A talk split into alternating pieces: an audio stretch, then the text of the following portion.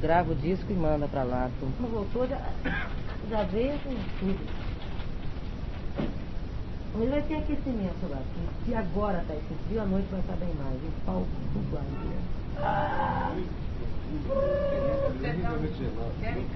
O pé fica uma pedrinha de gelo.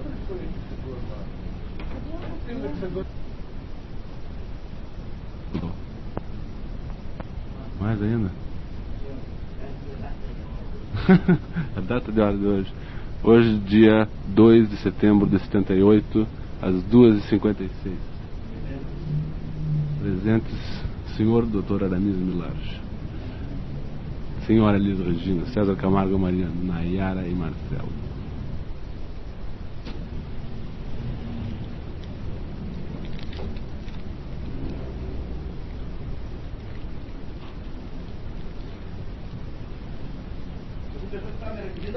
Uhum.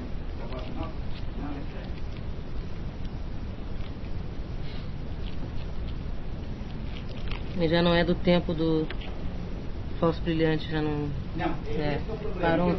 O livro teve que ser feito com certa antecipação, né? E cada vez que atualizava, eles... Mas como é que chama o Vanderlei? Vanderlei é sabe? Ah, Salim, sim. Até o Maurício, nós chamamos de Moisés Davi. Ah.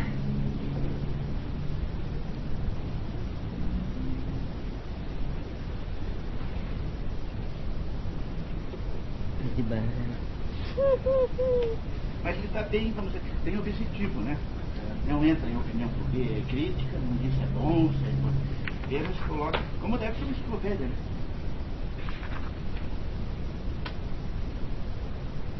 Nossa, que loucura, rapaz.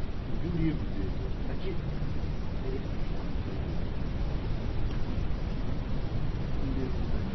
O que, que eu fiz aqui? Eu consegui fazer um rolo aqui. Ah, o casaco que parou solteiro, tá? Vambora. Vamos, tá aí, estamos gravando. Já? É, eu, Elisa, é o seguinte, o sentido, né, é bem documentado. Eu gostaria, por uma questão assim, que, é, que, eu divido sempre em duas partes. Uma biográfica e outra opinativa, que eu acho que é a escolher. Agora pode se misturar, é claro, não há, não, não há preocupação de. ah, não precisa se preocupar com.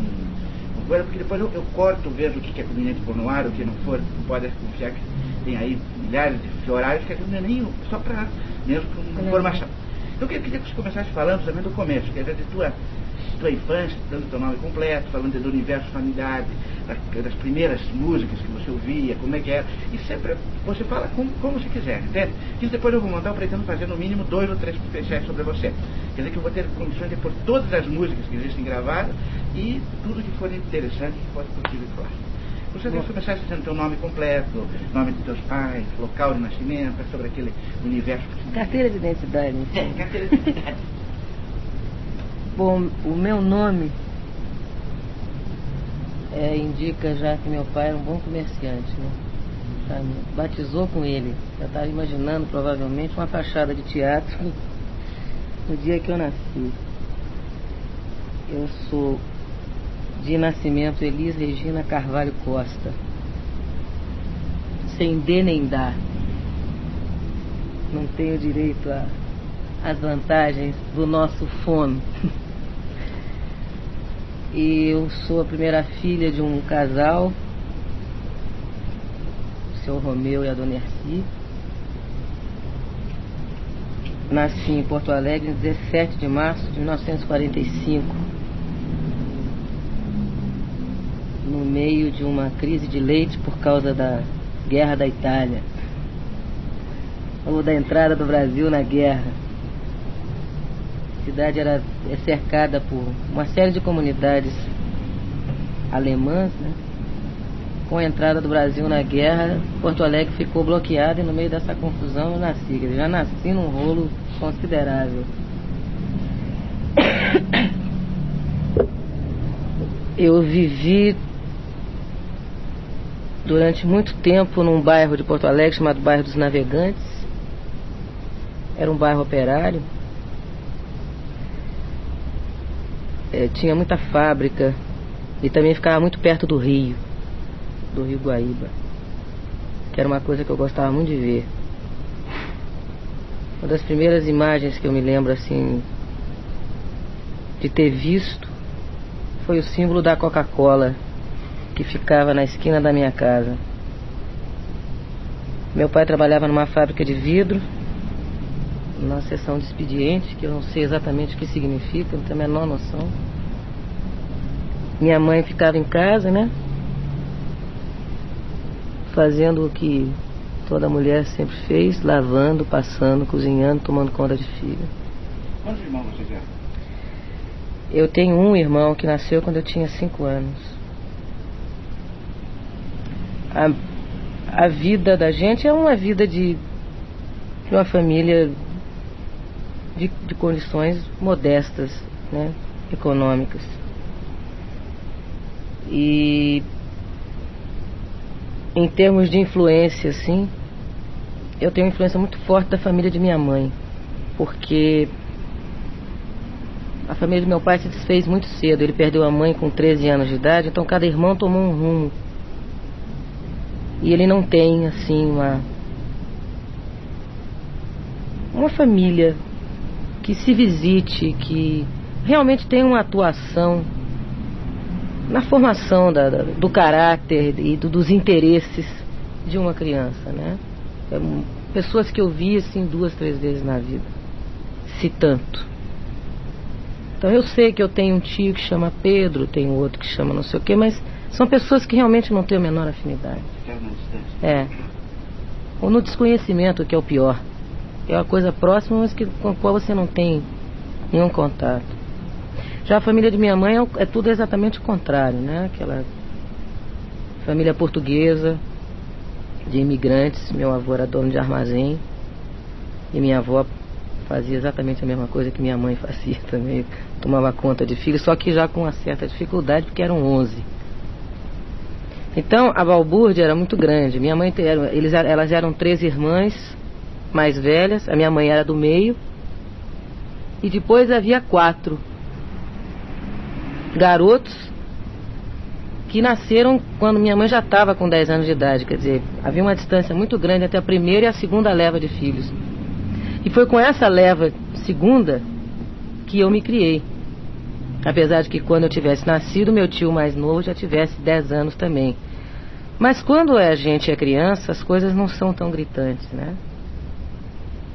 Então, se em termos assim de, de, de recheio emocional, de aconchego, as grandes lembranças da minha vida são da casa de meu avô materno, da brincadeira, da bagunça dele mesmo, que morreu quando eu tinha 10 anos e deixou uma lacuna que nunca mais foi preenchida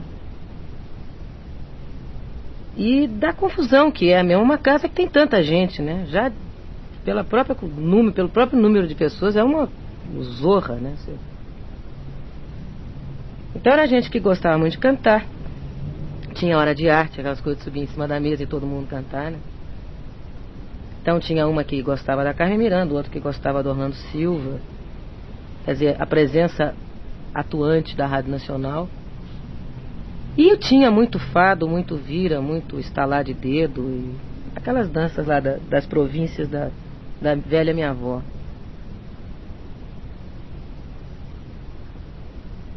A minha terra não tem uma música que me chamasse a atenção, talvez pela própria a, a, distância do pessoal da minha casa do local em que vivia.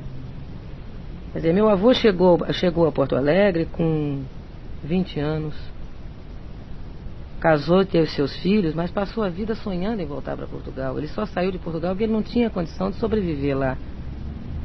Então, mais ou menos, é, havia um, um distanciar natural deles. Eles não tinham, a não ser com os patrícios, uma vida em comum. Eles não, não se adaptaram à realidade do país passaram isso para os filhos. E de uma certa forma, os netos sofreram no princípio isso.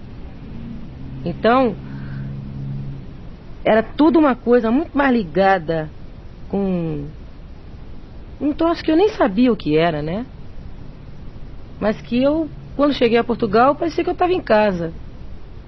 Dizer, eu tenho muito mais ligação com a música de lá, com a, em termos de, de, Sabe aquele referencial mesmo, aquela coisa que Freud explica? Se tocar um vira, um fado, periga eu chorar mais que se tocar uma polca da minha terra, entendeu? A parte tudo isso, o Rio Grande do Sul não tem uma música particular sua forte. Quer dizer, você vê uma série de manifestações musicais e que se você for analisar friamente vem de Portugal também, sempre, forte. Até pelo próprio instrumental, né? O acordeon, que é uma coisa que não acho assim muito acho que na letra e no retratar uma situação é uma coisa brasileira. Mas na raiz dela mesmo, assim, como ela foi feita, é de cima para baixo. Provavelmente a, a, coisa mais expressiva que haja em, em matéria de música no, no, Rio Grande é a coisa que é também um pouco desprezada, que é o repente. Que é o ponteio, né? É o violão e o cara cantando. E discursando a respeito de temas dados. Me dá um mote que eu vou em frente. O que é uma aproximação curiosa até com o Nordeste. Que são duas coisas muito parecidas. Rio Grande do Sul e Pernambuco não tem nada a ver e tem tudo a ver. É estranhíssimo. Só a geografia que modifica. Mas o temperamento, a forma de ser, tudo, todo mundo muito parecido. Então, sabe, havia assim a Rádio Nacional, né? Dentro da minha casa. O presídio de mulheres, eu lembro. Ah, tinha, tinha uma coisa terrível que a, a quinta-feira, uma sessão de mistério, né? Incrível, fantástico, Há coisas entre o céu e a terra que a nossa vã filosofia não alcança. E fazia um, um som estranho e eu morria de medo, escondia a cabeça, assim, embaixo do cobertor. O anjo, seis horas da tarde, e o Jerônimo, o herói do sertão. o balança mais não cai. O direito de nascer, que eu nunca consegui me conformar, me lembro. Comecei a ouvir o direito de nascer, eu tinha três anos. O direito de nascer acabou, acho que eu estava com uns 12, já viu? Estava velha pra diabo. Passei, cresci ouvindo direito de nascer. E eu me lembro que a minha mãe colecionava a revista do rádio, né? Tudo, você vê que tudo igual, né? É liga, né? tudo certo. E a gente pensa que modernizou. A mãe colecionava aquela revista e vinha a reportagem a respeito do direito de nascer. E eu não me conformava que a mamãe Dolores fosse aquela pessoa magra, alta, de cabelo escorrido, que era Yara Salles. Para mim tinha que ser uma preta desse tamanho. E a voz, a voz, né? É o dom da voz. Tem essas coisas e tinha também já depois, quando eu estava um pouquinho mais crescida, já uma mas parece que até um encaminhamento já. Porque aí já era a tómbola musical, né? Já era quando os maestros se encontram, um milhão de melodias. Já era esse tipo de programa que eu gostava de ver e que dava briga em casa, porque o rádio era um só. E nessa hora todo mundo queria trocar de estação para ver alguma coisa mais agradável, né? E aí era guerra, não. Eu aguentei a novela até agora, eu quero ouvir isso. Sabe aquelas coisas? Como hoje a televisão, né? Como quando a pessoa, a família que só tem uma televisão, que a maioria do povo brasileiro, briga também. Né? Inferno. Agora, quando você lembra assim, foi, tem um momento assim que é, tem uma música que fica na cabeça, você, você tem ideia de quando foi isso? Foi Chiquita Bacana. Acho que foi a primeira música que eu aprendi a cantar. Agora eu também não sei porquê. Acho que tinha umas imagens estranhas. Sabe uma pessoa vestida com casca de banana? O que, que eu devia ter 3, 4 anos. Eu fazia, eu cantava música, mas tinha um quadro na minha frente. Martinica, né? É, Martinica era um negócio estranhíssimo. E perguntava muito, né? O que que é que, o que que é, o que que não é. E essa música depois eu me lembro de uma fase que eu me divertia muito com, Orlando, com, com o Ivon Cury. Isso foi bem depois já, né? Negócio de. Aquelas músicas. Jocosas, de, de brincadeira, tudo de duplo sentido, né? Ela só quer, só pensa em namorar. Uma época que ele andou cantando uns, uns arrastados. Quando foi que, que eu descobri o negócio de música, eu não sei. Eu acho que provavelmente eu devo ter descoberto a música, ou a minha afinidade com a música, com nove anos. Era muito natural a gente cantar e brincar de cantar em casa. Mas teve um determinado dia, e eu acho que foi aí que o estalo de Vieira pintou. Eu estava ouvindo, invariavelmente, a Rádio Nacional. No programa César de Alencar, ele anunciou um rapaz que tinha acabado de chegar de Niterói e que tinha gravado um disco e que estava no programa para fazer o lançamento desse disco. O rapaz chamava Calbi Peixoto. Ele começou a cantar e eu, quando acabou, eu estava deitada no chão, chorando feito uma louca, chorei a tarde inteira. E era Blue Gardenia e Por que e Para quê? Foram as duas músicas que ele cantou. Eu quase morri. Aí depois, logo em seguida, quase morri quando eu ouvi a voz da Angela Maria. Aí Aí realmente eu estava lascada, já não tinha mais o que fazer, estava mordida pelo veneno. Até então você não. Aí aconteceu aí da tua rádio, você lembra quem te levou? Tá? Se eu lembro. Eu lembro o seguinte, a Elisinha canta tão direitinho, né? A Elisinha cantava, todo mundo gostava da Elisinha cantando. Então a avó da Elisinha um dia falou que o grande presente de aniversário que ela poderia ganhar da Elisinha era a Elisinha ir no clube do guri cantar uma musiquinha pra vovozinha, né? Aí tanto falaram, eu falei, tá legal. E minha mãe me levou para inscrever no programa, né? Ela perdeu a tarde de sábado inteirinha porque eu não consegui abrir a boca. E a coisa ficou guardada lá no fundo. Daqui a pouco minha avó ia fazer aniversário de novo e taca minha avó falar, ai, gostaria tanto. Aí eu falei pra mãe, tá bem, vou lá. Vou para o sacrifício. Aí eu ainda me lembro que minha mãe falou assim, eu não tenho tempo a perder. Vai cantar ou não vai cantar? Porque eu já fui uma vez e não aconteceu nada. Eu comi a ponta da luva inteirinha. Tava, era inverno, fazia frio. Fiquei tão desesperada de ter naquele lugar e não tinha nada a ver com aquilo. E era a minha avó que queria, sabe aquela confusão? Que eu comia a luva, fiquei com o dedão de fora. Fora que eu tomei de cascuda até em casa porque eu não abria a boca. Em casa você cantava normalmente? Tá? Desde que eu percebesse que não tinha ninguém prestando atenção. Tinha ruído, eu estava cantarolando. Se eu baixasse o ruído, porque aí eu sacava que eles estavam prestando atenção, eu parava na mesma hora e trancava no banheiro de vergonha, ficava vermelha como um camarão. Você viu que eu perdi a vergonha com o tempo. Aí o, o, o, no ano seguinte, com o dedo assim, aquele olhar, aquela senhora gaúcha, brava que sou o diabo, veja lá, eu não tenho tempo a perder. Falei, tá legal, eu vou. E fui.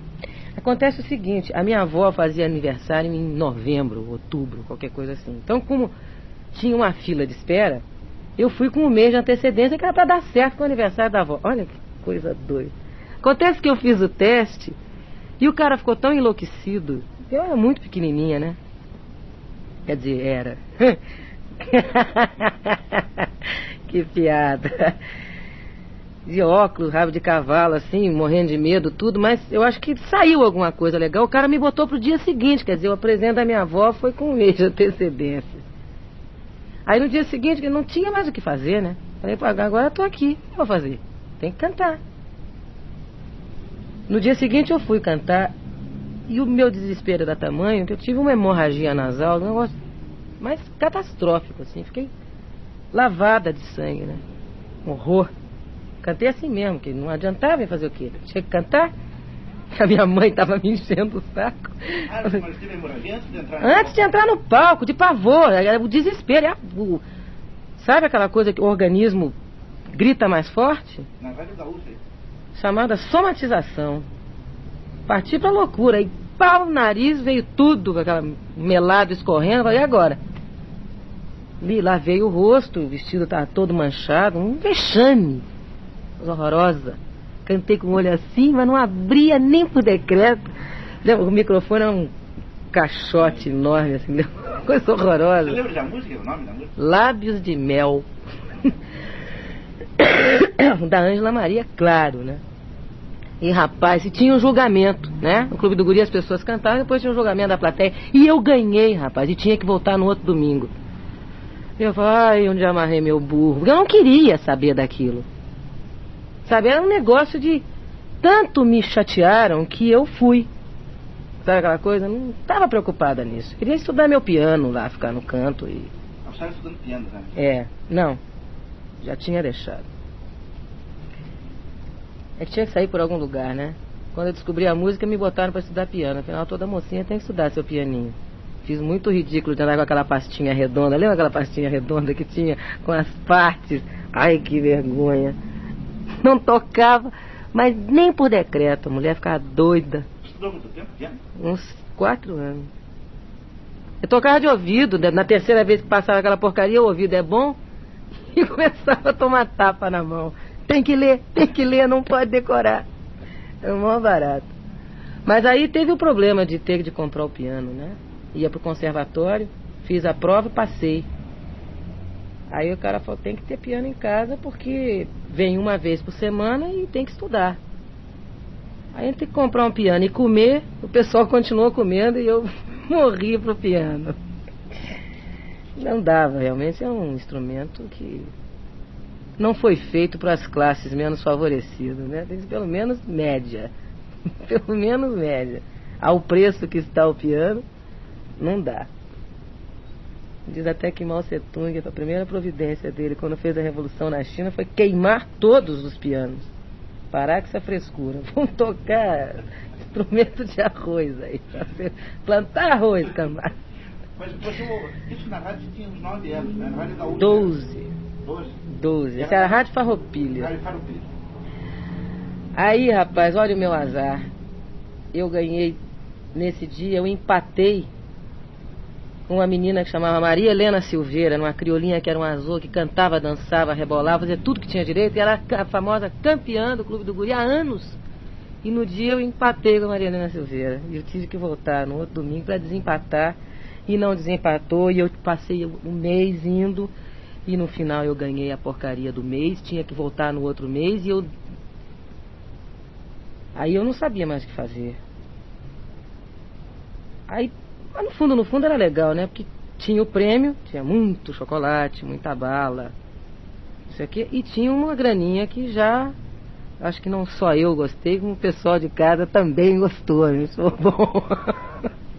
já dava para dar uma aliviada na barra da família um pouco. Aí não teve mais jeito de sair. Quer dizer, eu achava que não tinha jeito de sair, mas no fundo eu já estava gostando. Aí um dia eu descobri que eu estava gostando. Aí quem começou a não gostar foi o pessoal da família. Aí a briga começou a ser o contrário. Imagina a Elisinha cantando no rádio. Antes queriam que a Elisinha cantasse, depois queriam que a Elisinha não cantasse mais. Aí ficou um pandemônio. Tazanaram minha mãe, tudo que tinha direito, meu pai, a mim. Mas aí já não tinha mais jeito, né? Já era isso mesmo que eu queria fazer na vida. e- Mas você ficou nesse, na parte do clube, do clube Dois anos. Dois anos. Cantava apenas uma classificaçãozinha, assim. É, cantava uma vez por mês, depois ficava tipo uma vez por mês, né? Mas veio o Aí virei secretária do Clube do Guri, eu li a relação das pessoas que faziam aniversário. Aquelas coisas. Os sócios novos, as propostas de sócio que tinham sido aceitas, aquelas coisas. Cantava parabéns a você, aquelas... anunciava alguns números. Aí com 14 anos um, um amigo meu já morreu inclusive, foi um dos maiores humoristas que o Rio Grande do Sul já teve. Ele tinha um programa diário chamado J Bronquinha. O personagem que ele fazia chamava J Bronquinha. E ele usava o microfone como tribuna das pessoas, né? As cartas eram escritas. Ele lia e tomava partido, claro. Quem não toma partido na vida, né? E esse rapaz morreu, inclusive, um dia, no ar. Ele viu uma situação, uma coisa dessas, ligada a um, a um, a um instituto de aposentadoria qualquer da época. Uma pessoa tinha ido procurar e tinha contado uma história dramática. Ele era cardíaco, ficou muito revoltado. Foi pro microfone, rapaz. Me lembro, estranhíssimo. Eu estava em casa ouvindo, eu não perdia, né? O cara começou a falar aquelas coisas todas e a revolta dele foi crescendo, começando a espumar e de repente sai a voz do cara do ar. Começa uma gritaria, uma confusão. Chama a ambulância, chama a ambulância. Eu falei, ué, o que aconteceu? Que loucura, será que bateram nele? Aí tinha tido um infarto no ar e já estava morto quando tiraram do estúdio. Mas esse cara que conseguiu convencer a Dona Erci que eu podia ser cantor e estudar ao mesmo tempo. Que a preocupação dela era que não largasse o colégio. Propósito, gostaria que você lembrasse qual era o grupo que você estudou. Eu vi muito seu colega lá, aquela moça da mesa. É, no Instituto de Educação. Mas antes você tinha feito algum outro escola pública? Sempre escola pública. Eu fiz o primário no Grupo Escolar Gonçalves Dias, na Vila do IAPI, que era onde eu morava. Depois eu fiz o Instituto de Educação, ginásio. Quando acabou o ginásio, eu tentei dois anos de clássico no Colégio Estadual Júlio de Castilhos, mas o latim não deixou. Aí eu fiz a escola normal, Dom Diogo de Souza. Chegou a terminar? Não. Não era. Não era mais. Quando daí a carreira já estava caminhando. Esse J. Como era o nome dele? ô? Fábio Silveira. E ele que convenceu seus pais? Conheceu minha mãe, porque o problema era minha mãe. Meu pai estava achando ótimo. O meu pai. Meu pai era cantor, a vocação verdadeira, a grande frustração da vida dele foi não ter seguido, que não pegava bem. Ele chegou a cantar em rádio, inclusive, fiquei sabendo isso ano passado. Cantava tango, louco. Nunca contou nada pra ninguém. E eu fiquei sabendo porque o irmão dele me contou lá em Porto Alegre. Que eles se reuniam no dia de domingo para ouvir o Romeu cantar. Quer dizer, tem razão de ser, né? Aí ele, ele tava achando ótimo. Eu gosta de uma, de uma farra que não quer saber. Minha mãe estava preocupada, eu acho que como eu também ficaria, né? Sei lá, se de repente meus meninos enveredassem a, a ser só músico, mas você precisa ter uma, uma base de cultura para ser até um bom músico, né? Ela estava preocupada com o colégio. Aí ficou estabelecido o seguinte, primeira nota baixa sai. Não tem escala de rádio, não, porque não vai, eu não vou deixar. E a minha mãe não é de brincadeira. É uma rédea curta que é uma desgraça. Sabe, é autoritária mesmo e, e rodava tudo, a maquininha azeitada direitinho. Saísse do trilho já não tinha programa, eu estava sabendo que eu gostava. Então era um tal de tirar nota boa para poder cantar que não estava no gibi. Depois, depois desse negócio de rádio, assim, acabei ficando conhecida.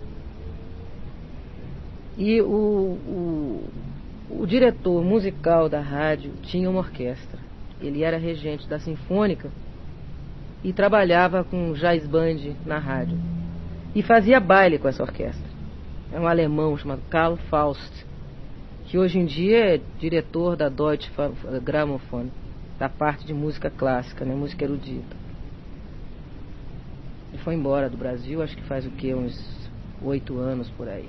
Foi para lá, voltou, pegou esse cargo e ele é ruivão, assim, olho azul, nariz para cima, um azogue. E ele me convidou para ser cruna da orquestra de baile dele. Aí foi mais um mês de conversa na Dona Ercina. Ela fez muito tricô nos bailes que eu cantava. Ela sentada fazendo tricô, mas em cima, rapaz, uma marcação cerrada. Beck mesmo, aquele tipo Brito, lembra o Brito? O cara passa a bola, mas o cara fica. É isso aí. Eu acho que tá tão certa minha mãe. Tudo, todas as coisas que ela fez estão certas. E era um barato cantar com orquestra, né? Porque a orquestra não toca o tempo todo. Então tem aquela meia hora que entra um conjunto. E eu cantava a noite inteira, eu achava o maior barato. Cantava todo o repertório. Tudo. O que tocasse eu estava cantando. Bolero, rumba, o que pintasse. E eu ficava muito contente porque a pista enchia. Então quando entrava os outros, não ficava legal. Eu entrava, a pista lotava, eu. Que essa é a, a- a grande felicidade do músico que trabalha em baile, né? É a pista ficar cheia. Então tava um outro cara que cantava também cantando, não sei o que lá, tudo bem. Ficava assim, manemenes.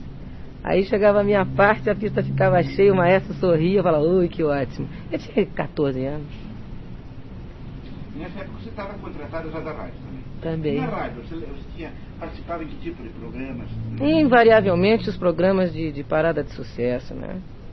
E o César de Alencar de Porto Alegre. Quem era o César da Ricardo Porto Alegre? É, teve vários. Teve um que chamava Salimen Júnior, virou Salimem. Salimen Júnior. Teve um chamado Maurício Sobrinho, que é o dono da TV Gaúcha e da Rádio Gaúcha. Eram esses dois. Os Silvio Santos da época eram esses dois. E você lembra o seu primeiro cachê que você teve assim, contratado? Né? Não, o salário meu foi 6 mil cruzeiros. Né? É É, era, não era muito dinheiro não, mas era bem mais que um salário mínimo, né? Você ficou nessa, estudando cantando. Até 18. Até os 18 anos. Depois do- da, da fase da orquestra eu também cantei com o Breno Sauer, cantei com o Manfredo Fest, cantei com outro grupo que tinha lá chamado Flamboyant. Era uma espécie mais Rio aí. É, músicas do Mutinho lá, inclusive. é, o Mutinho que, que falou pro pessoal pra eu ir tocar. Aliás, foi o Mutinho que me chegou com o disco do João Gilberto pela primeira vez na vida. Bom, isso que eu queria agora, você, você cantando nesse período, daí você foi sentindo que, quando você sentiu que havia uma música nova no Brasil, você estava acabou de falar no Mutinho. O Mutinho você conheceu quando estava no Flamboyant ou antes? Né, nós trabalhávamos na mesma rádio. O Flamboyant também era contratado da rádio. E o Norberto Balfaldi? Não, Baldalf. Baldalf. Norberto não, Norberto fazia fazia horário nobre de televisão, que o, o conjunto do Norberto provavelmente tenha sido o grande a, a- o grande a grande estrela dos bailes no Rio Grande do Sul, sabe? Talvez tenha sido o grupo que mais tempo atuou e cotadíssimo. Eles não eles inclusive rejeitavam o trabalho, sabe? E eles, como eram pessoas muito conhecidas e gravavam discos que tocavam muito no rádio, eles tinham um programa de televisão. Eles tocavam as coisas dele, mas eles não eram contratados da rádio, não. Você vê que aí já é um dado mais da, da, da que diz respeito à, à, à profissão da gente. Você imagina uma cidade como Porto Alegre, há 20 anos atrás, digamos que fosse 20, tinha uma estação de rádio com um elenco de rádio-teatro, um elenco de notícias, um elenco de humor, um elenco de cantores, um elenco de locutores, tinha uma orquestra, um regional e dois conjuntos instrumentais com formação diferente, atuando. Isso significa emprego. Isso significa uma camada, uma, um grupo profissional sem necessidade de partir para um esquema de migração. Quer dizer, o, o, o, o, músico, via de regra, sai do seu local porque ele está mal ali. Toda pessoa que sai do, da sua raiz sai sempre na tentativa de uma melhora. Então, vai para São Paulo e o problema é que ele não se dá conta que a situação do músico em São Paulo é exatamente a mesma dele. Proporcionalmente, até o problema é maior, porque a cidade é maior também. Ele tem que ser muito bom para conseguir o seu.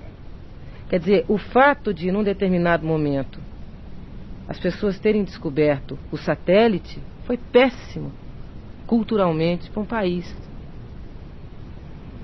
Quer dizer, Porto Alegre é uma cidade que tem uma sinfônica funcionando, uma sinfônica de alto nível. Teve Pablo Comblos regendo durante muito tempo. Eu cansei de assistir óperas. Tem um auditório ao ar livre para 10 mil pessoas. E não tem mais atividade nenhuma. Tem quando a gente vai lá. O pessoal de lá não tem mais o que fazer. Porque não tem espaço. A televisão é retransmissora. Ela não é geradora de trabalho. É um trabalho que é gravado num centro maior, como Rio de Janeiro ou como São Paulo, e que é impingido em nome do não pagamento do 13º do Fundo de Garantia das Férias do INPS e do Imposto de Renda retido na fonte. É uma economia, realmente é, mas a longo prazo o que vai acontecer com esse país? Quer dizer, esse Sérgio Jockman, que é um camarada, inclusive, que já fez coisas em teatro, se escreveu. É um camarada que fazia o texto do programa que eu cantava. Lupicínio Rodrigues trabalhava na Rádio Farroupilha, na Rádio Gaúcha. Quer dizer, havia um grupo de pessoas que, bem ou mal, se mantinha. Hoje em dia não tem mais nada. Absolutamente nada. Nem conjunto de baile, deve ter uns dois.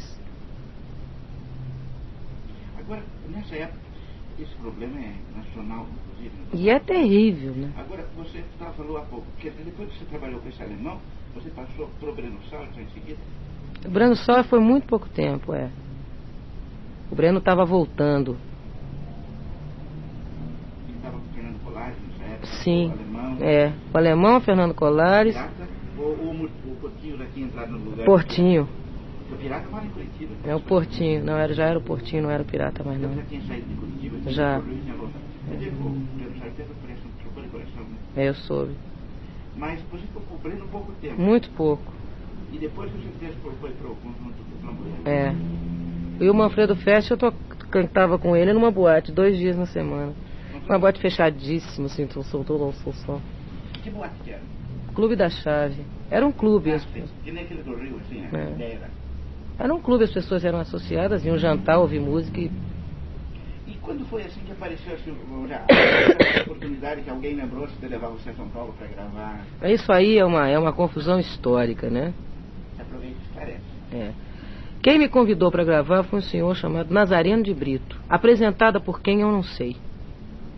Quem disse a ele que eu cantava bem ou mal, eu não sei. Toda criança, quando é bonitinha e simpática, faz o gênero frenética, fica assim de pai, né? Principalmente se a mãe é solteira. Agora, eu não sei quem falou. Quem me levou para gravar foi um cara chamado Nazareno de Brito e ponto. Sabe? Ninguém mais. Então você nunca tinha gravado? Não. Nem isso daquilo foi. Não, não. Não tinha. Isso foi em 61 que você Na época eu conheci o Nazaré de Brito, por coincidência, porque foi a época que eu fui divulgador da Continental aqui em Curitiba. Ele era da. Ele era da Copacabana e passou para a Continental.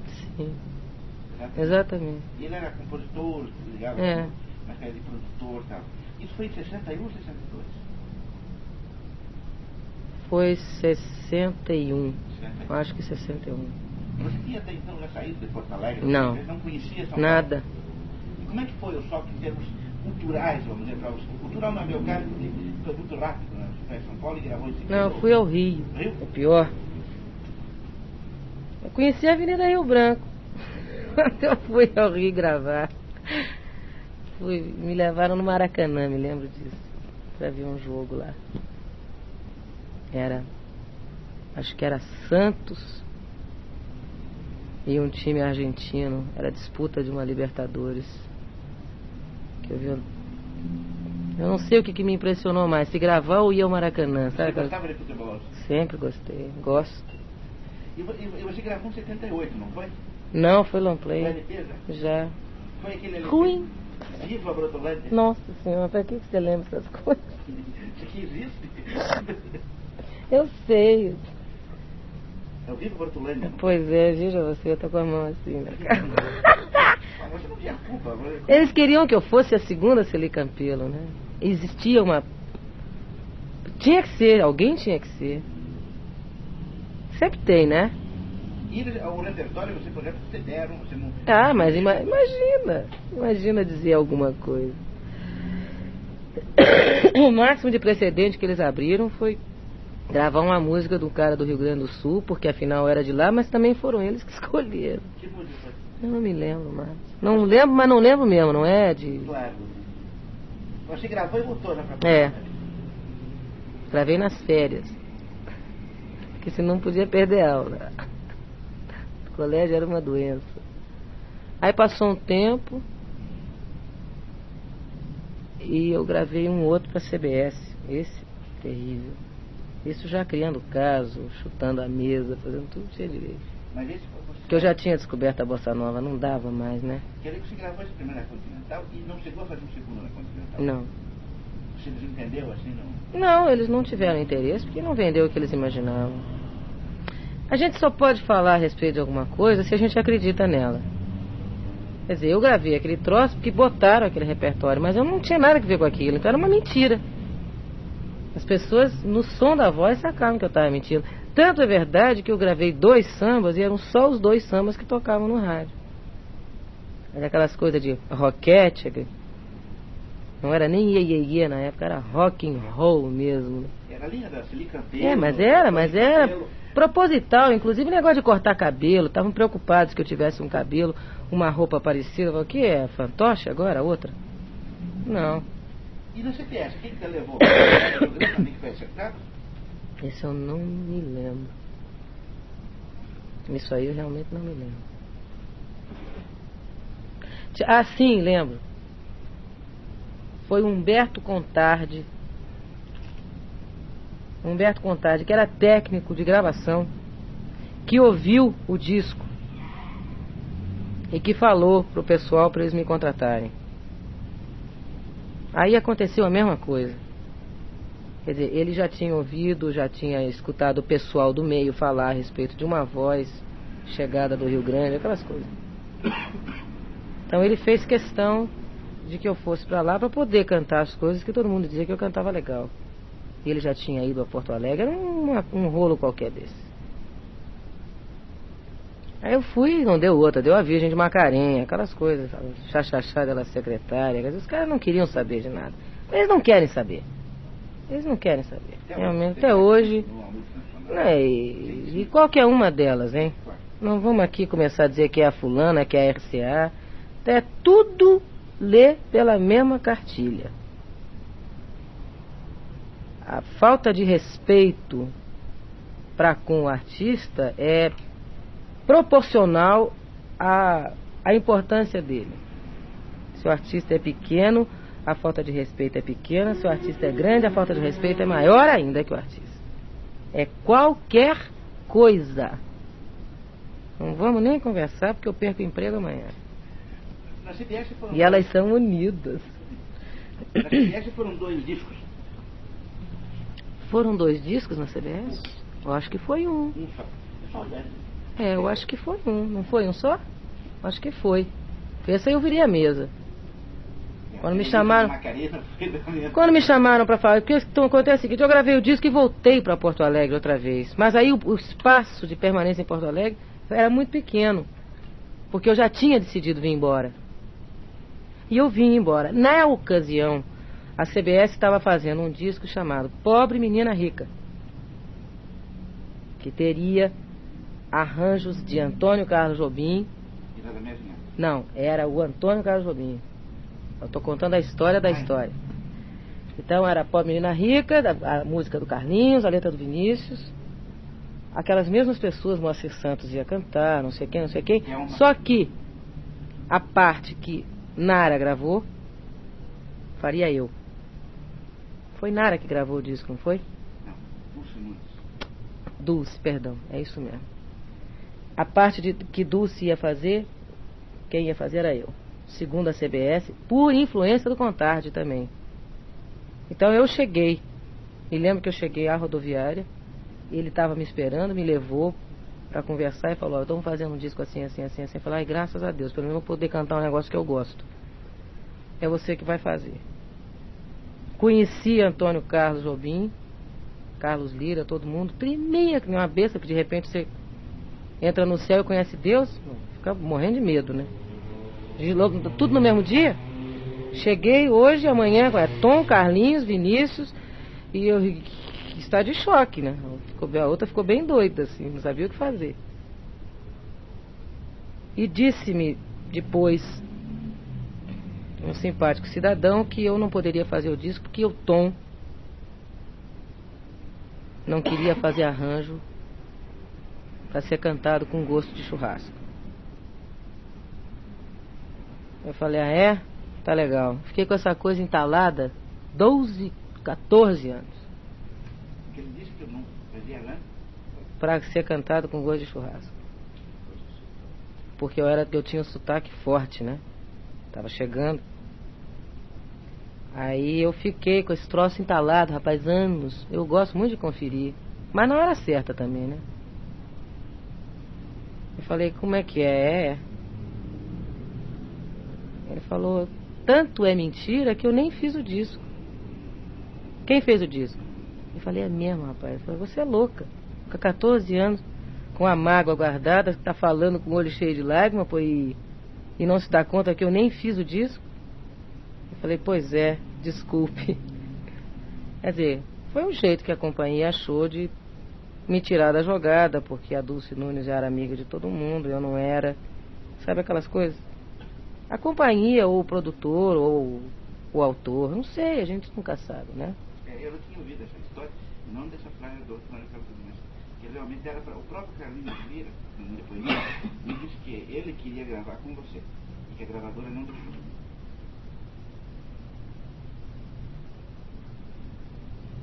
Foi ele que fez essa história toda. Foi ele que me disse isso. E a mentira é dele. Depois que a criança fica bonitinha, todo mundo quer ser pai. Agora não bota isso no jornal, não. Bom, mas na, na CBS, depois desse episódio, aí você. Esse capítulo. Mas, são dois? Dois, assim. Só um esclarecimento aqui, que quando você foi gravar o jogo da Holanda, houve uma a série de apresentações na televisão, foi mesmo? Junto com a gravação do filme, Não. Você gravou e. Não fui pra casa, não. Fui pra casa. Agora, você, isso você voltando, o disco Pobre na Briga foi feito em 63, mais ou menos. É. Deve ser Não, 64. 64? Não foi feito em 63. Não foi, não. Você. Eu cheguei no dia 31 de março de 64. 64. Não, não,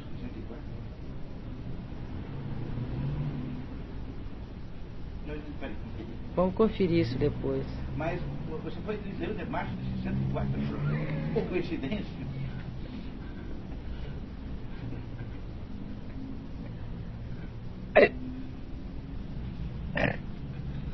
Eu não me queira mal por isso. Não, e tem duas outras pessoas, uma amiga minha, que também foram cantar. Um é o Juarez Machado, o outro Ari Fontoura, aquele ator. da- Não sei. Então a data, pelo menos, a sorte.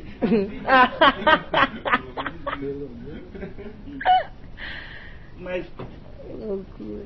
e como é que Eu queria, tô gelado, gelado. Como é que, Ela vai ser. como é que aconteceu, então, o... que com açúcar? Não. Afeto? Afeto, sim. Como que aconteceu? Depois, em seguida, assim, vamos dizer assim, só para para não chegar no parte biográfico, dessa sequência, só para...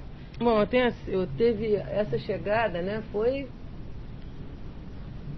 uma chegada intempestiva. 36 pau no bolso e nada de, nada de, de certo, né? Em termos de futuro.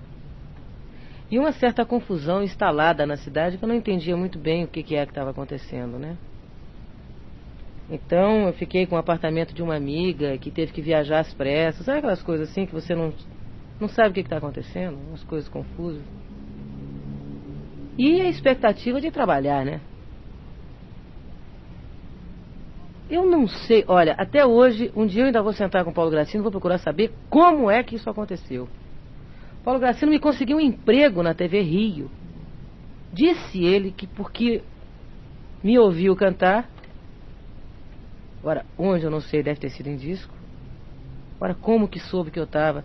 É coisa de maçonaria isso, sabe aquelas coisas que de repente acontece e você não sabe por quê?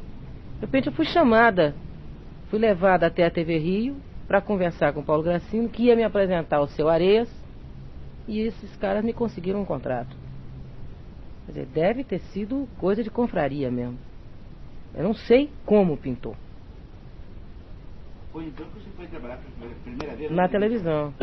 E que fiz a tal famosa escolinha que tinha lá, que tinha o Jorge Ben, Marli Tavares, o trio Iraquitã, eu, e aquele conjunto, sete de ouro. Tinha o Dom 1, Dom 1 bateria, você vê que aí começou a encadear tudo. Era Dom 1. Não, Guzmão, do Dom 1 e Guzmão, Salvador. E tinha mais sopros, que os caras eu não me lembro quem são. Raulzinho. Não sei se era Raulzinho não, acho que era o Maciel. Os dois? É, o mesmo pessoal que trabalhou com o Sérgio Mendes, só que a base não era uma só, era outra. Então, neste programa, com os sete de ouros, eu fiz durante que, dois meses. E foi através de do um que eu fui pro Beco das Garrafas. Aí já começou a, a, a, os elos a se apertarem.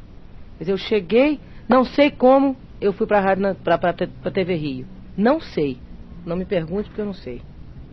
Sei que de repente Paulo Gracino me conseguiu um contrato. Como é que aconteceu o resto, eu não sei. Aliás, está me vindo uma ideia louca na cabeça agora, depois eu falo para você, pode ser até que seja. Aí conheci o Dom 1, trabalhei com o Dom 1, que por sua vez me levou para o Beco das Garrafas. Né? Onde, por sua vez, eu conheci o Edu Lobo, que estava com uma pá de música nova e que resolveu entregar para eu cantar. Né? Não tem quantas garrafas. Qual foi a boate A primeira eu, eu fiz no Bottles. O Bottles. Foi, era. Ah, meu Deus, é uma moça que apresenta a televisão. Como que fala assim, da Tupi? Como é que é ela? Iris Letieri apresenta, falava o texto e eu cantava. É um show louquíssimo. Com o Salvador Guzmão do 1, né? Copa Trio chamado. Copa Trio, você vai gravar inclusive.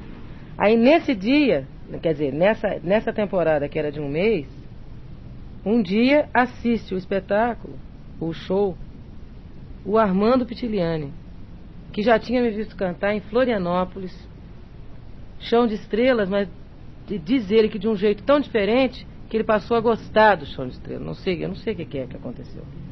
Ele estava num teatro, eu estava cantando e. O Chão de Estrelas? O que, que eu estava cantando Chão de Estrelas? Porque eu também não sei. Não me pergunta. E era um show de bossa nova, quer dizer, uma loucura, total inconsequência. E ele me reencontrou no beco e me convidou para fazer o disco na fonograma, que era Philips na época. Eu estava em conversações com a elenco, mas o Armando foi mais rápido. Ele oriçou mais, sabe? Ele é agitadinho. Fez um tumulto e de repente eu estava dentro do estúdio. E esse disco foi, a base foi gravada com o próprio Copatrio, né?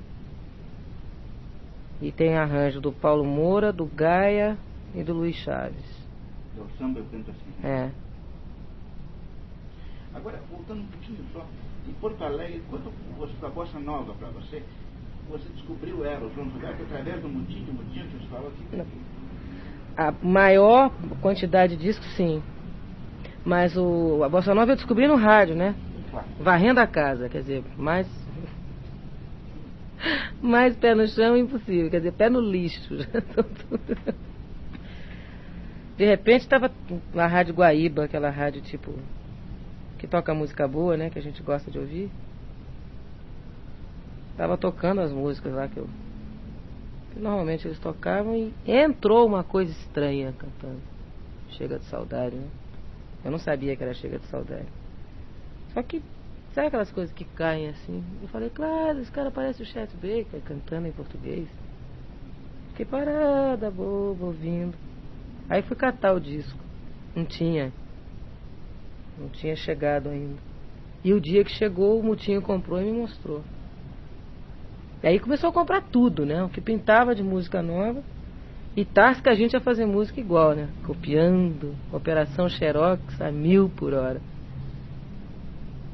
O Tim tem umas músicas boas, naquela época tem umas músicas muito boas. Chega a gravar, inclusive. Uma música teve. Um dos primeiros discos. É. Agora, o, no Rio, agora você pode, talvez hoje, achar 10 anos, 10 anos, o, fazer assim um balanço, como é que foi aquele, aquele boom, vamos dizer. Você estava no Beco da Garrafa, faz o seu primeiro disco, que, que não era bem bossa nova, né? Ou, não foi assim específico. Como é que. Eu você- nem nunca fiz, Nessa né? altura já tinha um pouco mais de liberdade, assim, em termos de escolha. É, o Armando é diferente, né? O Armando é diferente. A Philips mesmo, de uma certa forma, é diferente na maneira de tratar os, os contratados. Olha, eu não sei, o, o, o Aramis, eu, tão confusa essa época pra mim. Eu tinha 19 anos, né? Era uma pessoa tímida, né? Tinha zil complexos por causa de estrabismo, de estatura, não sei o quê. E de repente se vê com poder na mão. né? Descobre que não é um ser tão abjeto assim, que pelo menos alguma coisa sabe fazer que chama atenção. Dizer, realmente ficou muito confusa a minha cabeça. Uma coisa que eu lamento profundamente nisso tudo é que as pessoas não deixaram eu desfrutar os momentos que- bons que aconteceram comigo. Sabe? Foi tamanha encheção de saco. E tudo. A gente às vezes fica achando que certas afirmativas são muito óbvias para serem verdadeiras. Agora a beleza das coisas está exatamente no óbvio. Aquelas primeiras coisas que você aprende são as que são definitivas e verdadeiras para sempre. Então quando você fala ciúme e inveja, é impossível que seja a fonte geradora de uma série de coisas, porque a gente já está mais intelectualizado, não sei o quê. Não é impossível, não é verdade. Sabe? O, o ser desorganizado sente profundamente atingido quando encontra alguém com capacidade de racionalizar o seu trabalho e fazer a coisa metodicamente, olhando um ponto e vou chegar lá e chega. Inclusive porque, como eu não sou vinda de, um, um- de uma categoria social que me desse a possibilidade até de estar fazendo aquilo como hobby, eu estava sustentando minha família mesmo, eu não tinha tempo para certas elucubrações que a rapaziada estava acostumada. Vamos ao objetivo, como é que é? Sabe? Então, ficou muito tumulto, né? Muita confusão. Aí ainda deu azar de ganhar o festival, ainda deu azar de fazer o filme da voz. Quer dizer, pra ele estava um inferno. Ele chega lá de baixo e já vai tomando conta das coisas. Aliás, esse é um festival. Você foi a primeira vez que você esteve num festival, não? É, Foi em, em Guarujá, não foi? foi. Primeiro, a promoção da Nossa, TV você tem um, um arquivo na cabeça. TV Celso, 60, Era, no- no- 64. No cassino, né? O local era o Um cassino. dos, um dos membros do júri era o Franco Paulini, que hoje é publicitário em São Paulo. Franco Paulino tinha o Elmir Deodato era do júri, o Sérgio Cabral era do júri. Tinha uma opção de gente que hoje em dia eu conheço melhor. Você também é? Não era de seleção, não? Aí, sabe, rapaz, sabe aquelas coisas que parece que são quase missão. Você chega pra fazer uma, uma divisão mesmo. O festival era patrocinado pela Ródia, né? A Ródia tinha feito um contrato com um cantor para excursionar por todo o país. E absolutamente convencida que o cantor ia ganhar o festival. Porque se ele não ganhasse, ela ganhava por ele. Agora eu dei o azar de saber dessa trama e fui para a imprensa. Falei, fulano de tal vai ganhar o festival porque a Ródia vai impor essa porcaria. Quando, na realidade, a plateia e o jurado e todo mundo está querendo o arrastão, não está conseguindo acontecer o arrastão porque a Ródia está querendo botar o seu fulano de tal como vencedor com uma música ridícula, sem expressão, é, música que foi feita para ilustrar o espetáculo de desfile de moda. Aí, rapaz, o desnorteio. Os caras não percebem que o cantor não tem a menor importância no caso. O importante é a corrupção que você está combatendo. Aí ficou, dividiu-se, né? Os amigos do cantor para lá e os amigos da cantora para cá. Entre os amigos da, do cantor havia um jornalista, né? Que aliás era até o autor do espetáculo, do texto, roteiro e diretor do espetáculo, produtor daquela porcaria, que começou então a fazer uma campanha de solapamento das minhas bases. Coincidentemente, casou-se comigo alguns anos após e continuou. Quer dizer, então eu estou passando alguns anos pagando ter dito que a Ródia estava comprando o júri. Ou estava tentando dar um golpe no júri, que ia dar. A gente sabe que dá. Quem era o cantor? Ah, falecido Wilson Simonal. Desculpe, não, não, não é nenhum desrespeito. Eu acho até que estou sendo. Falar o nome dele já é muito hoje em dia, depois que a gente descobriu quem realmente ele é. Quer dizer, aí você começa a perceber que existe uma luta pelo poder até dentro da música popular. Que há seres liberais, que há seres totalitários e que eles apelam para qualquer coisa para se colocarem no poder. E que quando são ameaçados por pessoas mais fracas em termos de poderio econômico, financeiro ou qualquer coisa, mas mais talentosas e mais habilidosas e safas, né, vivas, que sabem pegar os elementos e fazer da coisa quase que uma, uma ação política, eles começam a detonar em outras áreas. Então eu passei a ser mau caráter. Eu não vejo meios para chegar a certos fins, mas quem não vê são eles. Eles matam por dinheiro. Não tem nada a ver com isso. Eu vivo do meu trabalho, sabe? Trabalho sozinha, com a minha turma, com a minha gente. Não.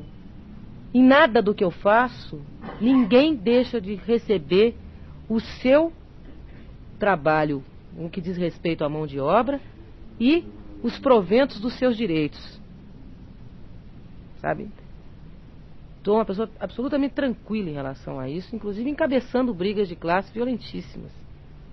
Chegando em nível de ministério e encarando ordem dos músicos e pegando o sindicato de música, que por incrível que pareça está contra a gente e a gente está a favor do músico. Quer dizer, essa camarilha, essa coisinha, esse grupeto de gente, que graças a Deus o tempo se encarregou de mostrar muito bem quem era, esse grupo de gente, num determinado momento, tinha poder, tinha acesso às informações, afinal eles tinham trabalhado para isso, né? E criavam as imagens que bem lhes interessasse criar.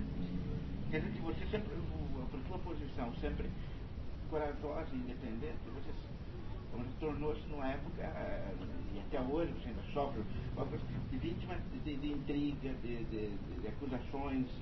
É, das mais diversas? Bom, eu acho o seguinte, a gente vem para dar um certo depoimento, né? Eu tenho um, eu trabalho numa determinada área. Se você passar ali, fizer uma lista das pessoas que já trabalharam comigo, me dando suporte harmônico e melódico e orquestral, você vai perceber que eu nunca tive o problema de estar sozinha no palco, a necessidade de estar sozinha. Não tem. Porque já era o Breno Sauer, já era o Flamboyant, sabe? Vamos. Quem, quem é o melhor? Porque você estando com os melhores, você também está melhor. E todos muito bem pagos, de preferência. Né? Existe uma tabela. Mas a gente sabe que as tabelas não estão adiantando para nada. Né? E a tabela de pagamento é essa aqui, mas dá para viver com ela? Não dá, então é o triplo. Mas assim você ganha menos, mas não vai mal, ganho mais tempo. Ganho menos hoje, mas durante mais tempo, porque é um trabalho que vai sendo feito, de base. Você está falando uma coisa muito importante do festival. Você quer dizer que se não fosse a sua denúncia corajosa na época, você não, o Arrasta não teria ganho. Não. Teria ganho uma outra música. É, aqui tirou quinto lugar. Ninguém lembra nem Não dela. sabe mais, graças a Deus. De Luiz Carlos Vinhas e Ronaldo Bosco. O Cantada pelo falecido Wilson Simonal. Não me lembro. Era uma música que servia de tema pro desfile da roda, pomba. Tô falando pra você. E foi, viajou pelo Brasil essa porcaria, você não lembra disso? Golpe, meu, foi golpe mesmo, foi golpe, é loucura. Vamos tomar esse negócio, vamos tomar. Então tomamos. Me lembro de um telegrama que Vinícius mandou pra mim. Mete bronca, pimenta. Pessoa me chamar de pimenta por causa disso, que eu descobri o negócio e enlouqueci e comecei a botar a boca no trombone. Não porque é, fosse importante para mim ganhar o festival naquela hora. Eu não tinha consciência disso. A corrupção, a cabalagem, sabe? O manipular as pessoas, os dados, as informações, tudo foi que me, me deixou apavorada. Eu não fui formar. não, a, a forja lá de casa não, previa essas coisas. Meu avô morreu dizendo que não assinava papel nenhum, porque a palavra dele valia mais que qualquer papel assinado. E a gente, eu nunca trabalhei com papel assinado com ninguém. E nunca deixei de cumprir. Às vezes me lascando, me dando mal e o diabo, mas eu nunca assinei papel. A única coisa que eu assinei de contrato na minha vida é com a fonograma, porque também não dá pra não ser, né? É muito grande demais a transação pra você não estar registrado. Agora, o, logo em seguida, o festival veio todo aquele esquema da Record. não É, o festival foi comemorado assim, ó. O festival foi comemorado em três dias no Teatro Paramount. Era para ser com Baden Powell, mas o Baden adoeceu. Então tiveram que chamar uma outra pessoa. E era o Jair Rodrigues. Então, o Walter Silva, que era o produtor, tinha por hábito registrar todos os espetáculos que ele produzia. Ele registrou esse também. O Não, que- Manuel Barembem, não era o Zusa não. O Zusa gravava o Teatro Record. Ah, era. Aí ele registrou esse negócio, eu fiz os três dias de show, peguei uma viagem que eu tinha de um mês pro Peru, fui trabalhando com o Zimbo Trio. Graças a Deus nunca trabalhei com músico pé de chinelo, sempre foi bom. Grupo incrível, pessoal maravilhoso. Vamos pra lá. Quando a gente voltou após 30 dias, eu passei num lugar a caminho de casa e ouvi uma coisa, assim, falei, parece eu. E era o tal pupurri famoso ou famigerado, sei lá. depois, a gente, depois a gente discute, né? Falei, mas que raio eu não gravei esse troço, como é que é? Depois o Walter contou que a Fonograma tinha negociado o tape com ele, não sei o que que era. E eles lançaram o disco. Por causa do disco, e por causa do Paramount, e por causa de uma opção de coisas, a Record me chamou para encabeçar um programa. Mas eu, de saída, falei "É o seguinte: eu não quero saber de nada. Eu quero cantar e apresentar o programa. O resto lá minhas mãos. Ser a cantora, vou ser a época Camargo dos anos 60. Não quero saber de maiores envolvimentos. Ah, tudo bem. Aí fiz o contrato. Obriguei a Record a fazer o contrato com o Zimbo e com o Jair também. Quer dizer, já fechou todo mundo. E a Record me contratou naquela época por 5 milhões. Era dinheiro, rapaz. Mas era uma loucura. Eu me lembro que a, a Globo estava atrás de mim. Mauro Salles estava atrás de mim para me contratar e me ofereceu 800 contos. Aliás, 600 contos. Eu pedi 800, ele riu e me dispensou. Aí a Tupi chamou, ofereceu dois.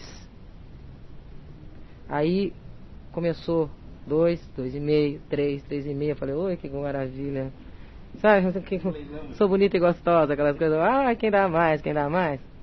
Chegou em cinco pau, falei, pô, vamos parar, porque daqui a pouco eu perco tudo, né? quem muito quer. E tinha uma transação de cachê, era 80 contos o cachê, né?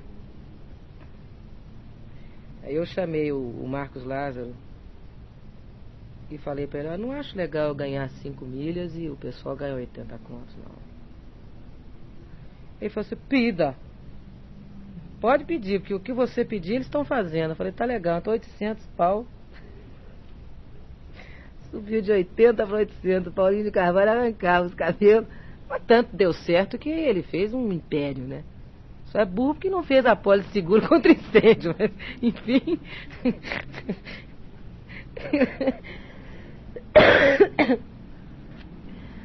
Ah, rapaz, mas foi muito engraçado. De repente o nego chegava para fazer programa e eu esperava receber 80, era 800, tomava um susto. Falei, uai, aumentou, foi aumentou. Você vê como eu sou mau caráter, eu sou uma coisa. Terrível. Essa fase foi de 65 até 65. 65 a 67. Assim, então tinha viajado para o Peru, foi a primeira tua É. viagem internacional? É. Depois foi ao Midem, né? Ou não? ou não? 67, eu foi me lembro. Primeiro foi, a primeira vez que foi à Europa, em 67? Não, é, 67 foi. E o Olimpiar, quando que aconteceu? 67, depois do Midem. Agora, para você, nessa época, Já não foi 67 não, foi começo de 68. Começo de 68, me lembro bem. Em fevereiro eu fiz o Midem. E em março eu fiz o Olimpiar. E em novembro de 68 eu fiz o Olimpiar também. você fez duas vezes. É. Agora, aí... Na, Mas só assim, entende? Ou eu faço ou eu não faço. Agora, a, na fonograma, saiu depois do samba eu canto assim, saiu aquele em pleno verão? Na- olha, depois do samba eu canto assim, seu dois na bossa. O estabelecimento compacto ou foi posterior. É, porque começou a tocar muito, então eles tiraram duas músicas do disco e fizeram um compacto, como fazem até hoje. Teve Samba Eu Canto Assim, dois na bossa, volume 1. Um. Aí teve um dois na bossa, volume 2, contra a minha vontade.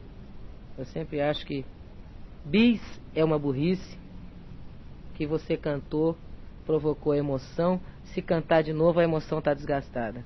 Mas enfim, sabe? Tem um contrato, o cara chega e manda pro estúdio, que vai fazer o quê, né?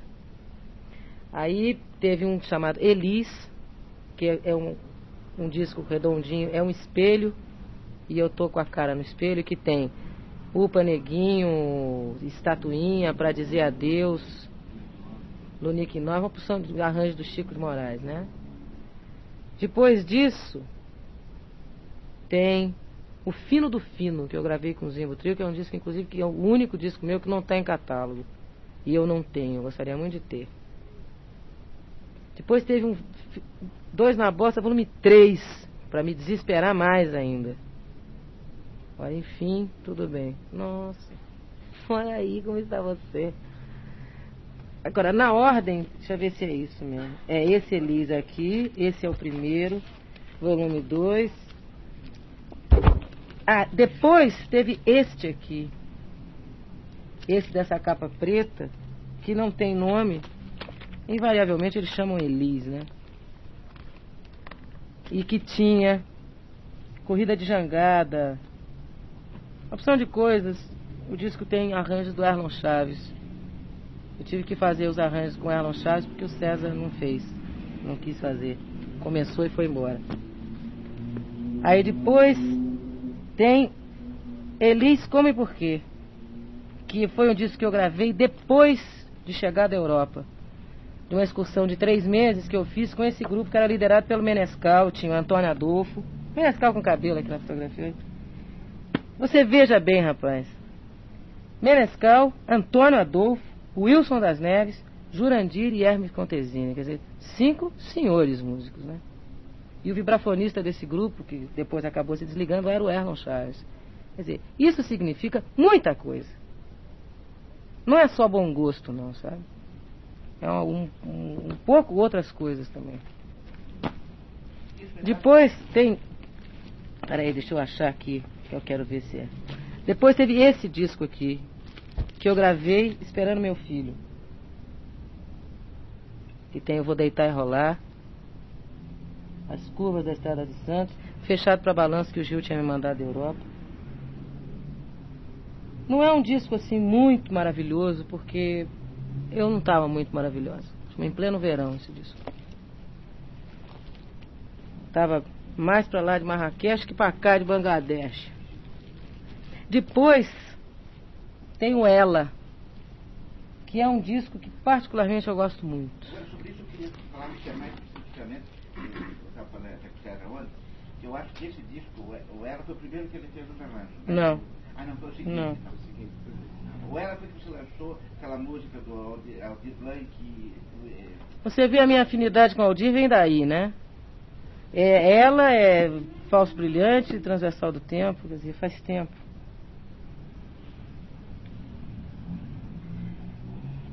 Esse grupo aqui era um grupo ruim, rapaz, não era bom. Tinha o Hermes, tinha o Wilson das Neves, o contrabaixo era o Sérgio Barroso, péssimo contrabaixista, e as duas guitarras da frente, aliás, primeiro o Sérgio Barroso, depois o Novelli, e as duas guitarras da frente eram péssimas, é o Nelson Ângelo e o Toninho Horta, quer dizer, horrível esse grupo, né? Coisa horrorosa. O Antônio Adolfo começou, depois saiu e entrou o Zé Roberto Bertrame, do Azimuth. Quer dizer, um grupo horrível, vexame. É, é isso aí que eu estou querendo achar, rapaz. É depois do Ela. É isso, Elisco? Elisco Miele. Isso é depois do Ela. Foi. Não é antes do Ela. É antes do Ela. É aqui, nesse grupo. Esse o grupo que eu falei que saiu o Antônio Adolfo e entrou o Zé Roberto. Né? Esse disco foi gravado antes do Ela. Quer dizer, depois do Pleno Verão, que eu estava esperando o João. Teve esse aqui, eu também estava esperando o João. É, exatamente. Teve esse show, pleno verão, fiz o canecão, João nasceu e fiz o ela. Você vê que ó, os meus filhos determinam assim, umas mudanças radicais na minha vida. O ela praticamente encerrou um ciclo, assim. É. É o Exatamente. disco que eu Exatamente. É sobre isso eu queria que, que daí, a partir do próximo disco, o disco que o, César passou a trabalhar com o realizador. É. Bom, o que eu, o que eu o tipo de consideração que eu faço é, é, é que provavelmente nesses, nesses montes de discos tenha muita coisa boa e tenha muita coisa ruim, né? Agora talvez isso seja decorrência também do próprio processo de maturação pelo qual um artista passa, né? Dizem que um artista leva sete anos para se firmar em termos assim o que vou fazer, como vou fazer, para quem, com que finalidade. Existe uma teoria aí que a pessoa demora um tempo. E principalmente quando a gente começa a fazer as coisas com 19 anos, quer dizer, há que dar um tempo mesmo né, para você sentar a poeira. Tem muita coisa dessa época que eu gosto e tem muita coisa que eu não gosto nada. E sei lá, eu acho que vale como um registro assim de uma época que todo mundo passou, porque se você fizer um balanço geral do disco de todos dos discos de todo mundo, também tem muitos altos e muitos baixos. Né? Acho que provavelmente João Gilberto é o único artista brasileiro que não tem altos e baixos, ele tem só alto, né? fica só lá em cima. Então, dentro das, das condições até do próprio esquema de trabalho que, em que eu vivia, eu acho que realmente eu fiz o que melhor eu podia fazer. A partir do momento em que houve uma, um, uma ruptura violenta na minha vida, né? E aí é que eu digo que não há departamento estanque, né? Não existe uma pessoa que até as sete da noite é uma pessoa e que de sete às onze é uma cantora e que de onze em diante volta a ser uma pessoa. As coisas estão todas muito interligadas. Enquanto eu não estava ou amadurecida, ou apaziguada, ou o que quer que você queira, como pessoa, a minha arte refletia todo um estado de ansiedade e de angústia e de busca de aperfeiçoamento que a pessoa, pelo qual a pessoa estava passando. Então, é muito mais fácil você acertar quando você está se comandando. A, a, as margens de erro são menores. Então, eu acho que ela encerrou um ciclo de vida. É a hora que você assume, sabe, a maternidade, você assume a necessidade de, de ser uma mulher compreendida e entendida.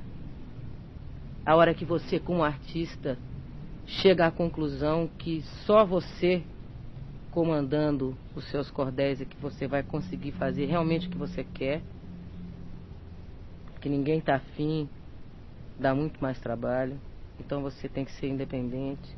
No momento em que você dá o brado de independência, aí as coisas começam a simplificar. Quer dizer, esse disco aqui, esse tem uma história estranha. Tem, é um disco que tem bala com bala, nada será como antes. Vida de bailarina, 20 anos blue, águas de março atrás da porta, me deixa em paz, casa no campo. Quer dizer, tensão, né? Agora, esse disco foi feito, foi tirado do roteiro musical de um espetáculo, foi o maior fracasso que eu tive na minha vida. A gente não conseguia botar 50 pessoas por noite num teatro de 300 lugares. No Teatro da Praia. Aí resolveram gravar o disco que eu achava uma loucura. Falaram, não é possível, esse troço está tudo errado. Gravaram o disco, o espetáculo acabou, nem viajou, nada, nada, nada. E o disco vira um dos mais vendidos do ano. Eu falei, então como é que é? Se explica. Né? Então tá aí, você tem que tomar conta de tudo. É uma canseira. Como a gente fala, é um porre. É um saco. Então você tem que tomar, sabe por quê? Tudo tem essa assinatura embaixo. Ainda que não seja a sua assinatura, mas é o seu nome que está, é você que está ali. Então, a coisa tem que ser integrada. Tudo tem que ser feito por você ou debaixo da sua supervisão. Seguindo o velho conceito de que o cavalo só engorda na mão do dono. Aquelas coisas. Agora, a partir desse disco, a gente passou a se autoproduzir. A tua carreira, todos os seus discos passaram a ter uma, uma segurança, um nível muito melhor. Exatamente. E o teu trabalho começou a se afastar da televisão e ficou mais em teatro, né? Eu vou explicar para você por quê. É porque eu saí, saí de tudo. E eu acho que de todas as saídas, de todas as minhas saídas, a mais importante, por incrível que pareça, foi ter saído do Marcos Lázaro. É uma pessoa que consegue tirar a dignidade da Amália Rodrigues. Ele conseguiu tirar a dignidade da Mercedes Sosa, pomba. Botou a Mercedes Sosa cantando numa churrascaria no Rio de Janeiro no meio de um bando de bêbados panfletários enchendo o saco dela. O Marcos Lázaro é um químico ao contrário. O que ele toca, ele transforma em bosta, na mesma hora. E, e ficou quanto tempo? Dez anos aguentando aquilo. Dez anos ele cuidava dos seus negócios? Tudo. Ele então, sua carreira teve assim, com a, na mão dele, praticamente um prejuízo. Não só financeiro, mas e financeiro também. Você sabe o que é você estar tá na sua casa, rapaz, no dia de sexta-feira? Toca um telefone, o cara fala, duas horas no aeroporto, amanhã tem Manaus. Amanhã, Manaus, ai. Uma noite, uma tarde, eu saí, aliás, uma manhã, né? Eu saí de Buenos Aires, às sete horas da manhã, para cantar às 8 horas da noite em Belém do Pará. Olha o tamanho. Eu atravessei um continente para fazer um show. Saí de Buenos Aires para cantar em Belém do Pará num baile de debutante. Atenção, que é isso? E no dia seguinte, eu fui para Fortaleza. Para depois então ir para Poços de Caldas, sabe? Chega no aeroporto, pega um carro e vai de carro para Poços de Caldas. E como que você não vai? O cara assinou em seu nome. E você durante 10 anos teve submetida quase esse processo de... É, porque se cria, né? As pessoas vão criando dependências. e vão criando realidades falsas, né? Ninguém quer trabalhar com você, só eu posso conseguir. Então, eu saquei que tinha que sair, e tinha que sair, porque senão eu matava ele ou eu me matava, que o negócio já estava nesse pé. E fui morrendo de medo, falei, o que vai acontecer comigo agora? Nunca mais eu canto na vida, né? E aí aconteceu tudo, né? Tudo. Bom, nesse tudo que você fala, você passou a, a, Como é que você coloca essa modificação em termos de, de, teu, de tua produção, de tua música? Porque até, eu acredito que até 69, 70, os produtores, o pessoal da tarde, sugeria muitas músicas para você. Depois você mesmo cuidou. O João Bosco me contou, inclusive, como tu entregou a primeira música, lá no Teatro da Praia. É.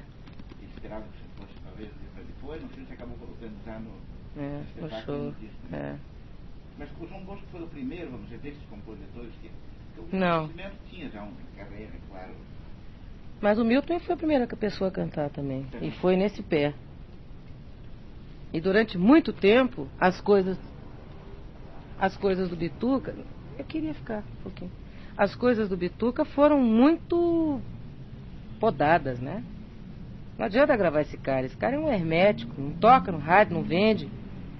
Para com essa loucura, de vez em quando você cisma com as pessoas. Falei, pois é, vou cismar, vou cantar. Tem 12 músicas, então gravar uma que não toca, mas deixa gravar. E gravei Canção do Sal. Aí depois eu gravei Travessia. E gravei uma par de coisa dele.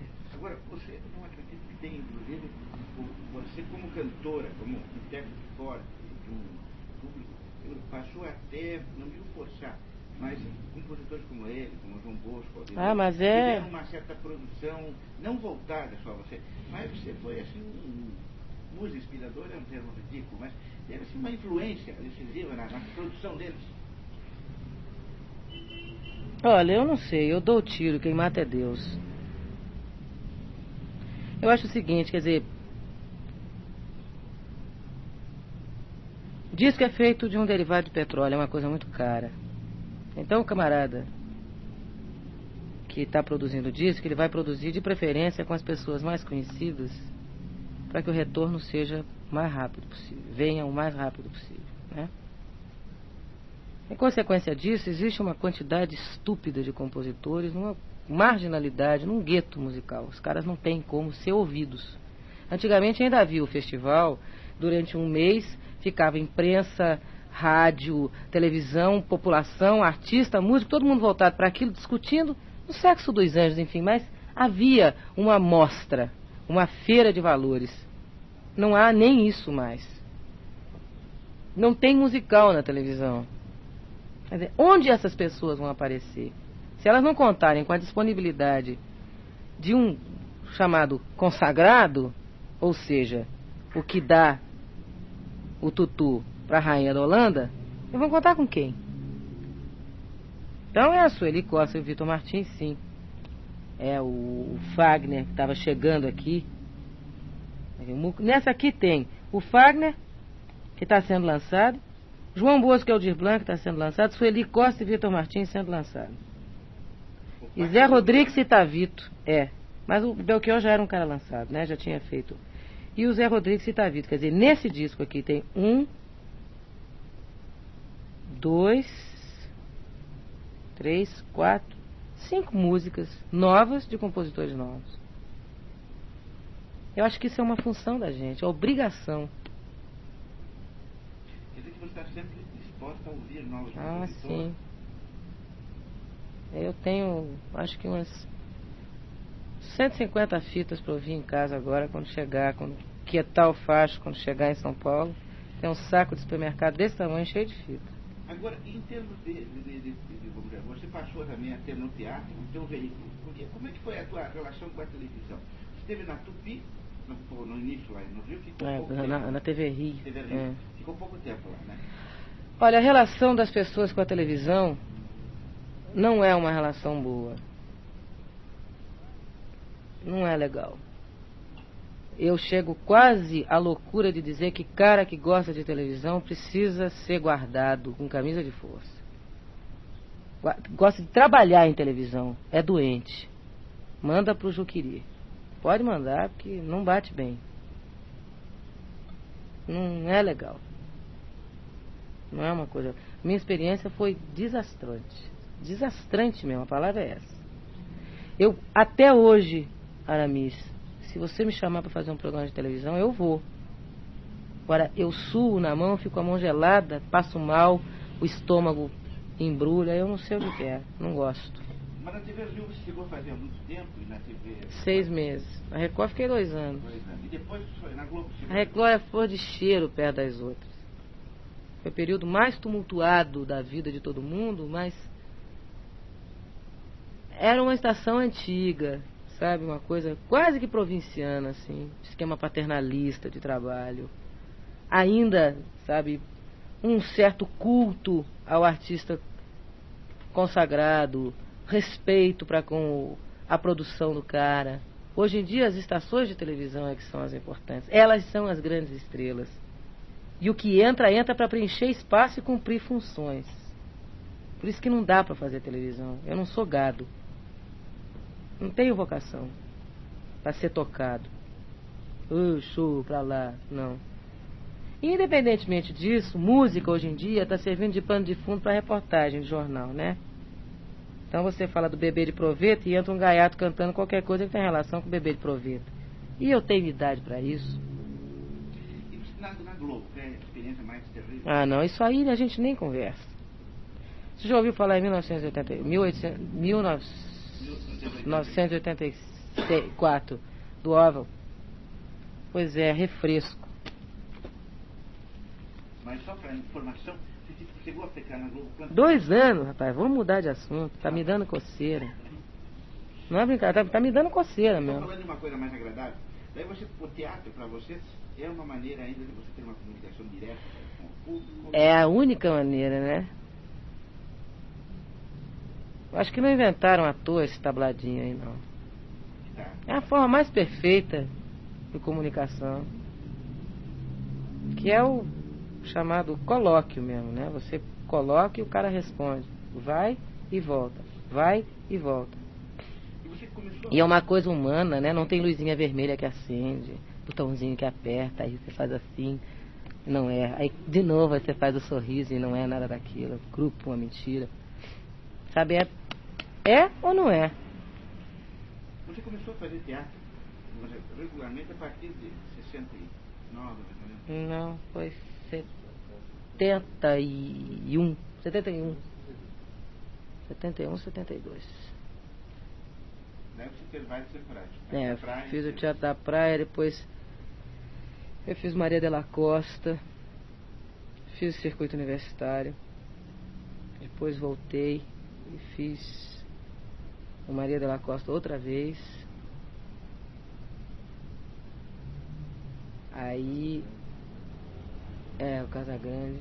O Casagrande estava esperando o Pedro. Quer dizer, quando eu falo que eu fiz o Maria da Costa e o Maria da Costa e o Tuque, não sei o que, sempre a ponto de partida para uma turnê pelo país, né? Você faz um espetáculo e viaja. Quer dizer, pelo Brasil você já teve pelo menos umas quatro excursões organizadas. Já, já. Agora, o Falso Brilhante foi uma, um momento não novo, mas um momento mais adulto ainda no espetáculo. Como é que você coloca o Falso Brilhante? Gostaria que você falasse à vontade sobre ele.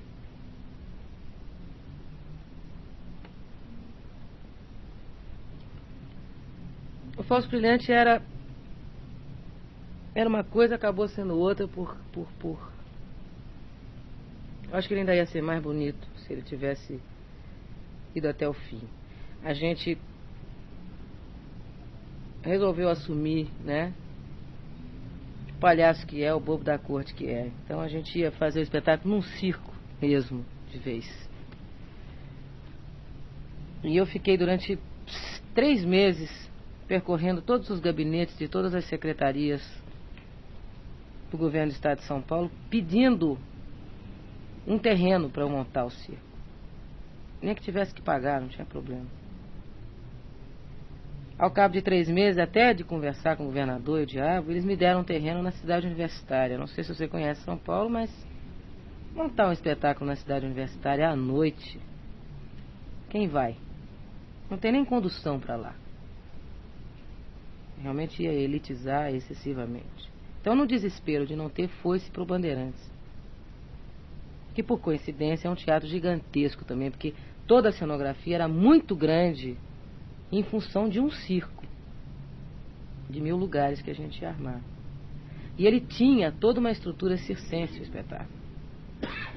E o segundo ato acabou transformando-se numa outra coisa, quase que num recital, em função também de que já ia para um teatro e já se botou uma roupa mais parecida com o teatro, não sei o quê. Mas era um negócio, você vê, no próprio carregar de cores das roupas, o César de palhaço, o outro de fantoche, o outro de Drácula, era uma coisa circense. E eu acho que um dos motivos pelos quais o Fausto Brilhante pegou as pessoas tão por baixo é que ele reviveu nas pessoas o tempo do circo. E eu acho que em termos de postura profissional é muito importante a gente ter consciência que a gente é o palhaço. E não ter vergonha de ser palhaço, porque o palhaço é realmente o personagem mais importante de toda a comunicação. Né?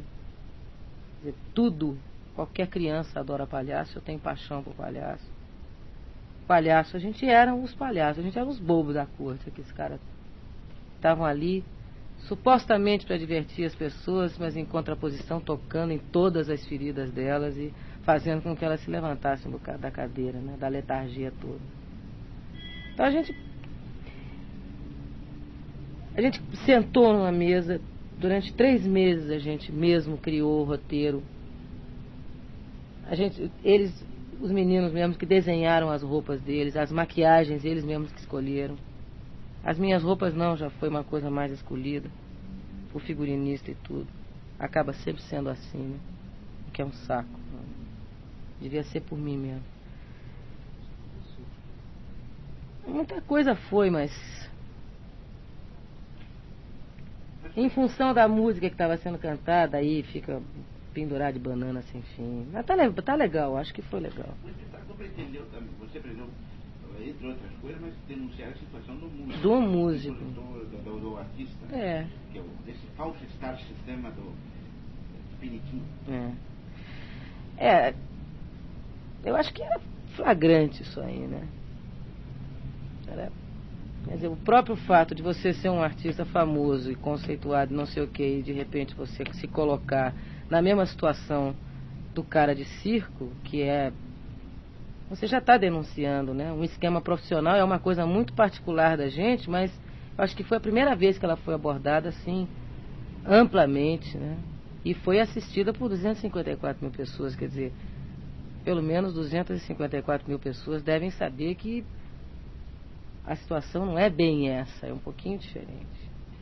E, e a responsabilidade sempre teve como artista, não cresceu mais depois do Fausto Brilhante, tanto é que o resultado é direto o transversal do tempo?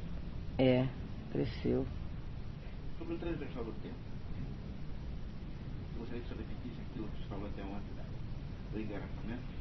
É, o, o transversal do tempo, assim, nasceu de um engarrafamento mesmo. Foi o ano passado, em São Paulo, eu estava indo para uma gravação, estava esperando a Maria Rita. E de repente, rapaz, o Anhangabaú estava um pandemônio. Não tinha saída para lado nenhum. Agora o que é legal é quando você está no engarrafamento, você está fechado no carro assim, e era até um táxi. Você fica vendo os sinais, né? Dá para ir para direita, quem sabe sai para cá. Mas tá cheio de carro na sua frente, né? Você sabe onde está a saída, mas fisicamente você não pode chegar a elas porque tem alguma coisa que te impede. Então você fica esperando que o sinal abra. O pior é que o sinal abria e também não andava nada. E tinha um tumulto, tinha muito umas, umas, umas cenas estranhas assim acontecendo, né? Cavalo, cachorro, umas coisas esquisitas. Não é Gabaú, realmente não combina. Uma situação esquisita, né? E a primeira coisa que vem na sua cabeça fala assim: você é uma irresponsável, tá botando mais uma pessoa neste mundo. Aí ponta a cabeça logo de cara, fica tudo. Aquele dia não deu nem para gravar direito. E eu fiquei pensando, né? Trajeto de minha casa. A primeira conversa que eu tive a respeito desse espetáculo foi com Ademar Guerra. E que é um grande confidente, sabe? Sempre que eu vou fazer alguma coisa, eu chamo Ademar e falo, Ademar, ó, pararau, pararau, pararau, pararau. Tem hora que ele conserta as ideias, alinhava melhor. Aí ele falou assim, vai em frente porque é quente. Eu falei, mas o que, que você acha? Falou, vai em frente. Acha as pessoas para fazer isso. Você não quer fazer? Ele falou, não posso. Eu sou surdo. você não manja quer dizer. Aí se escolheu o Maurício, Rogério me apresentou o Maurício, Rogério meu irmão, trabalha comigo, né? Me apresentou o Maurício, a gente conversou, ele falou, o que é que você quer fazer? Eu falei, olha, o palco eu até já vejo como é, é um palco, né, normal, um conjunto colocado. Agora muita placa de trânsito. E ela sendo usada como ilustração para a música. E contei o episódio, né, o que aconteceu e onde eu tive a ideia. E coloquei a necessidade de haver um sinal de trânsito que fosse mudando as cores durante o espetáculo para o colorido do espetáculo seria o, o chamado semáforo, com qualquer paulistano que se preza, semáforo.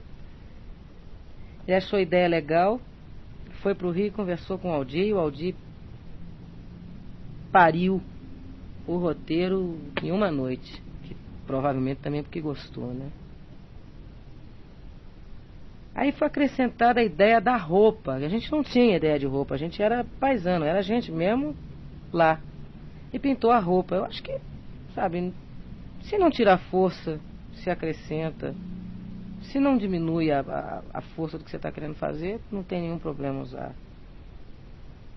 E surgiu a história da construção civil, quer dizer, de ser usado o andaime, um pouco também como mostrando que viver é construir de baixo para cima, devagarinho, até a coisa tomar uma forma que, pelo menos a gente queira, né? A vida é uma construção e permanente e diária e o estado de alerta tem que ser permanente também. Você tem que estar de prontidão 24 horas, porque se você não estiver atento, você desliza, você cai, você se arrebenta. Aí é o dobro do tempo para você fazer tudo de novo.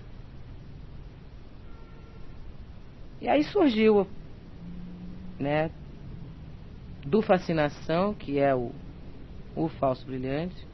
Quer dizer, zil implicações, né? ter o fascinação no começo do espetáculo. É um pouco porque foi o final do Falso Brilhante. É um pouco porque nós realmente sonhamos os sonhos mais lindos, né? E infelizmente Hollywood não existe. É mentira, é maquininha.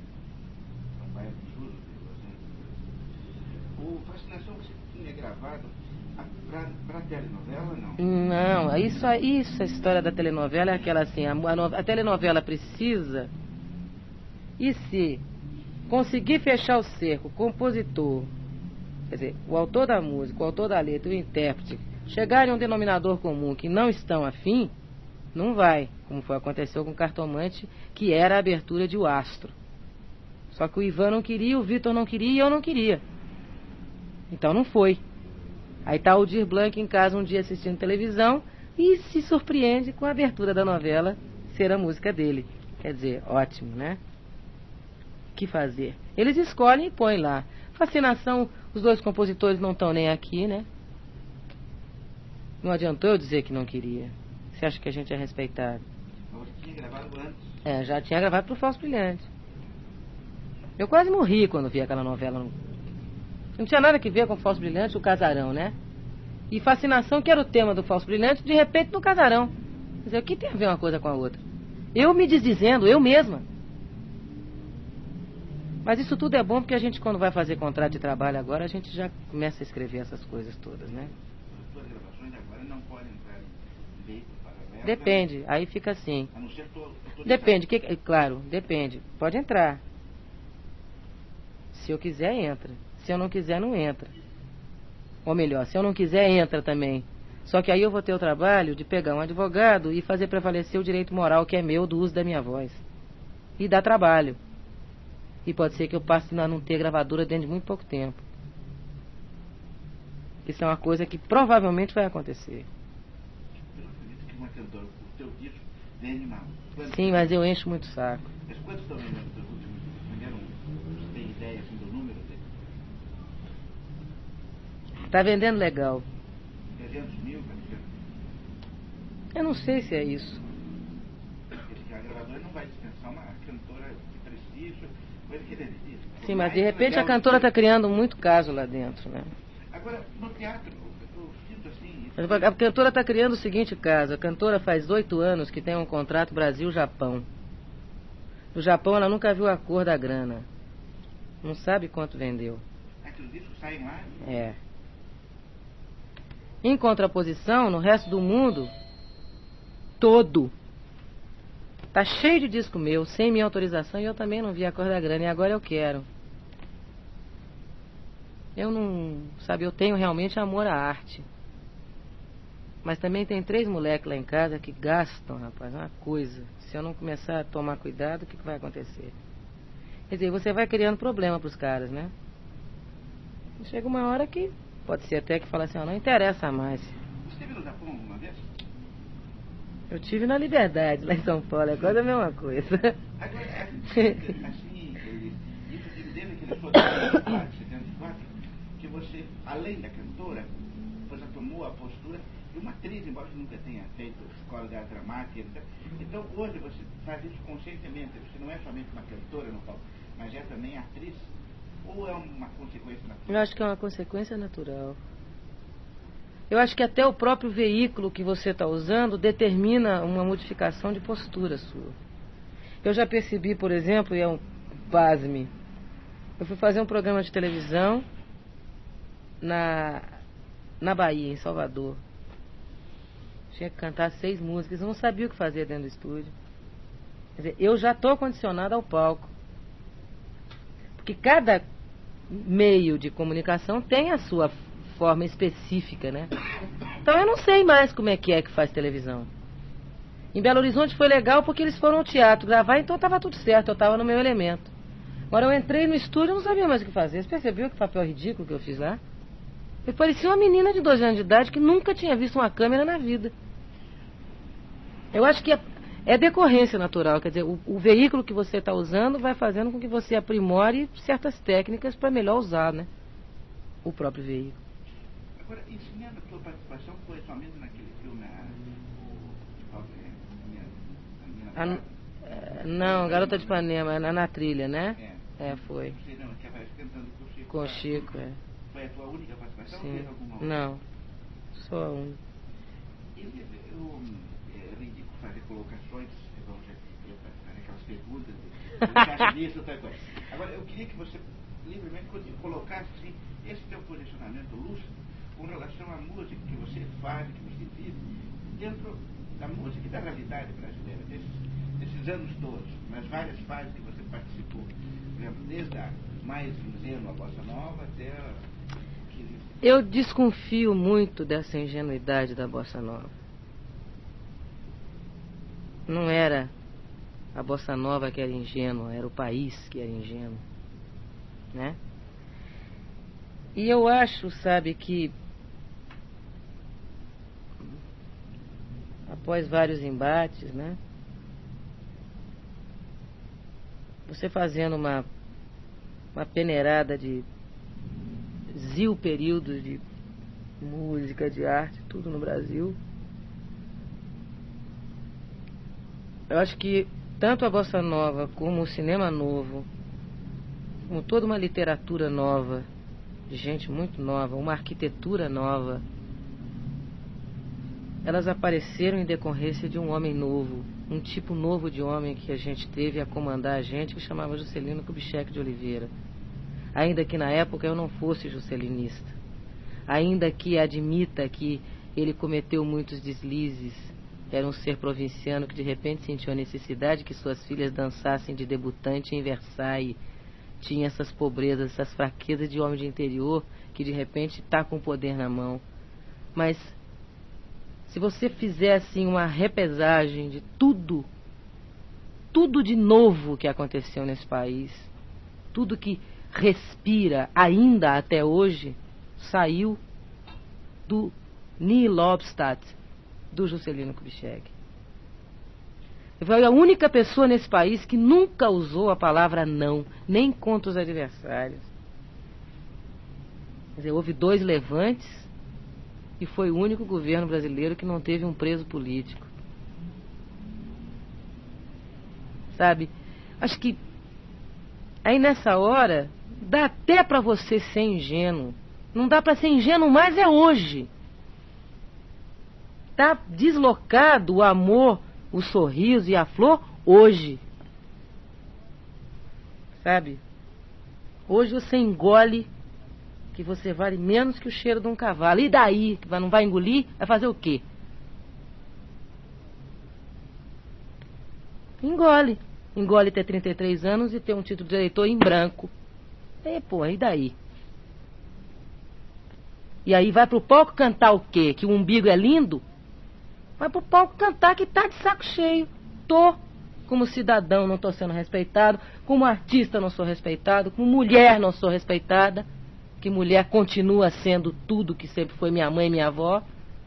Tem umas três ou quatro poderosas, poderio econômico faz com que elas sejam independentes e façam meia dúzia de coisas, mas mulher é mulher. E quando se arvora muito de pato a ganso, como dizia minha avó, fica logo sendo chamada de lesbiana. Sabe? Lugar de mulher em casa. Sabe? Você é mulher. Você não vota. Você não é respeitado como artista. Vai rir do quê? É hiena também? Ah. Sabe, eu acho que se eu não tiver com o meu pezinho plantado até ligado ao problema das pessoas que dão o meu sustento, porque a plateia é quem dá o meu sustento. Se eles não forem ao teatro, eu não vou ter do que comer. Não é, se não comprarem meu disco, eu não tenho do que comer. Eu não vou me preocupar com eles. Quer dizer, existe uma relação. Se eu não tiver preocupação com essas pessoas que me ouvem, com essas pessoas que me compram, o que, que vai acontecer? Se eu não procurar de uma certa forma chegar perto deles e dirimir algumas dúvidas, atenuar certos problemas e limitar ou, sei lá, procurar preencher certas carências, né? O que, que, que vai acontecer? não tem memória. O país não tem memória. O país não tem a história registrada. A história que está registrada não é digna de credibilidade. Se a gente, pelo menos, não tentar fazer alguma coisa com o pé no chão, quando que vai se ter? Daqui a pouco a gente já não tem mais nem pé. O chão já está sumindo. Você não, não, não coloca a música independente de todo o contexto. Não. A música faz parte a religião, como faz parte o futebol, como faz parte a televisão, como faz parte o jornal, como faz parte comer, como faz parte vestir, dormir. Poderia se dizer então que você procura, você vê as coisas sem deslumbramento. Nisso você já mostrou no Paulo Experimento, para quem quisesse, para 300 mil pessoas ver. Quer dizer, o artista está ali, ele é testemunha do seu tempo, e que a, o compositor de Curitiba ou do interior de, de, de, de Goiás ou Milton Nascimento são todos podem dar uma contribuição igual, não há E mais que isso, mais que isso, é tão importante ser artista quanto é importante ser pedreiro. É uma profissão como outra qualquer. A diferença é que vem de jornal. Porque jornal vive de mito. Jornal vive de mentira. O problema é seu. Eu acho que quando você fala para mim, seu disco tá legal, eu tenho que ter o mesmo tipo de orgulho que tem o encanador para quem você diz assim, tá ótimo o seu serviço. Então seria uma operária da canção. Mas é um trabalho como outro qualquer, não é propriamente um operário, é um trabalhador. Como tem o médico, como tem o engenheiro, tem o cantor. isso levou você, vamos dizer, tomar uma atitude agora, vamos dizer, executiva em, em criar uma associação. Aliás, gostaria que você falasse sobre essa entidade para você que idealizou e etc. Hum, A associação nasceu da Sombrais mesmo. A ideia nasceu da Sombrais. A associação é, é, é, é Como é que é o nome inteiro, né? assim. Associação de Intérpretes e Músicos. Oficialmente, sempre o oficial, oficialmente ela, ela pretende distribuir o direito conexo. O direito conexo é aquele é que advém da execução pública dos. Não vou usar a palavra fonograma porque dá confusão. Dos discos da gente, das gravações da gente. O direito conexo ele é arrecadado desde 67 a partir da instalação de uma lei número 5000 qualquer coisa, assinada pelo Gami Silva. É, essa lei reconhece o direito autoral e reconhece o direito de intérprete. Então, as produtoras de disco fizeram uma associação para provar que elas são ótimas e até pagam todo mundo, chamada Socimpro, que é a Sociedade de Intérpretes e Produtores Fonográficos. É a primeira vez que numa associação se junta patrão e operário junto, né? Sui generis a legislação dessa sociedade. E para distribuir o conexo, né? Bom, então a Socimpro tem o intérprete e tem o produtor fonográfico. Mas o intérprete e o produtor fonográfico não vivem sem o músico. E o direito do músico é arrecadado já desde 67. Portanto, faz 11 anos que esse direito é arrecadado. Como o músico não tinha uma entidade de classe que o representasse, porque o sindicato não tem poder de distribuir e a Ordem dos Músicos também não tem o poder de distribuir, por razões até de estatuto, o, dire- o- o dinheiro do músico, o direito conexo do músico, ia sob forma de um convênio assinado, ninguém sabe quando, nem por quem, nem a que hora, e com ordem de quem, e com aquiescência ou conhecimento da classe, ele ia para um fundo previdenciário do Conselho Federal da Ordem dos Músicos. Servia para pagar viagens para o exterior, cursos, né? muletas, enterros. O músico não quer morrer, o músico quer viver, de preferência tocando. E o que é fundamental na briga da gente é o seguinte: é que seja respeitado Aurélio Buarque de Holanda no que diz respeito a, ao termo direito. Então a gente quer o que de direito nos cabe. Não é a mão de obra. A mão de obra eles recebem. Eles não recebem é a execução. E tanto ela é uma coisa legal, que faz parte da jurisprudência do país, é arrecadada e simplesmente não chega ao bolso deles. Chega ao bolso de alguém, que a gente não sabe quem é. E não é pouco dinheiro não, viu? Cada trimestre é um bi. Né? Então eles pegam esse um milhão de cruzeiros, novo. Daqui a pouco a gente vai ter o cruzeiro novíssimo, o pé que vai. Esse um milhão de cruzeiro novo eles pegam e dividem pela eh, quantidade de conselhos regionais da ordem. Então de repente tem um músico de Roraima recebendo provento do trabalho do César Camargo Mariano, que é de São Paulo. E Roraima não tem gravação. Ninguém grava em Roraima. Não tem estúdio. O cara participa da gravação, a gravação toca, o usuário paga pelo uso daquele, daquele produto, e o sujeito que trabalhou nela não tem direito a receber. Vai para Roraima, Macapá, Acre. Não tem músico lá, gravando em estúdio, tocando na rádio, não tem. E é sobre isso que, principalmente, a- assim vai. É somente sobre isso, oficialmente Só em São sempre. Paulo, por enquanto? Não, Brasil inteiro. Então você vai criar. Já, não, ela, já- ela é reconhecida pelo Conselho Nacional de Direito Autoral e já tem assento no ECAD. Porque o João Dias esteve aqui alguns dias atrás. É, sei. Sim. Agora conte, quero E rir. ele, eu, eu perguntei pra ele, eu disse, "Não, eu achei estranho esse negócio, só recado e dinheiro. A pessoa que gravou, não, não, mas é impossível distribuir, nós não sabemos como. Não há registro na capa de disco. Não, mas as gravadoras podem uma simples lei obrigar. O disco tal. foi Acontece o seguinte, oh, esses caras, rapaz, aí vai começar a discussão, parece que eu tô até em assembleia. Um dia o governo brasileiro contratou uma equipe de americanos e veio pra cá inventar um tal de sistema de computação para arrecadação de imposto de renda. Então o computador, a IBM, inventou um um sistema de arrecadação. O SERPRO bolou isso aí. O SERPRO opera esses dados e arrecada e distribui para 110 milhões de brasileiros. Você não vai poder distribuir para mil usando o mesmo computador? Quer dizer que o computador só age contra mim, nunca em meu favor? Quer dizer, o João Dias é um pelego, rapaz. Esse cara é um pelego. Pelegão. Ele, não tem vergonha de ser secretário executivo de uma entidade que é dominada por multinacional e que vai contra o companheiro de trabalho dele. Ele criou uma fraude agora, vai pra televisão falar besteira. Imposto de circulação de mercadoria afirma que é o, o- o restaurante que apresentar música ao vivo tem um retorno total do ICM. E quem é que vai botar músico, rapaz, só por causa do ICM? E o fundo de, de garantia, e o imposto de renda, e o INPS, e férias remunerada, e décimo terceiro? Só não tem música ao vivo por causa disso. Esse cara pensa, rapaz, que músico e artista continua sendo imbecil. Quer dizer, um bobo. Vai pra televisão falar asneira. E me chama de idiota. E eu tenho que ficar quieta e achar que tá ótimo.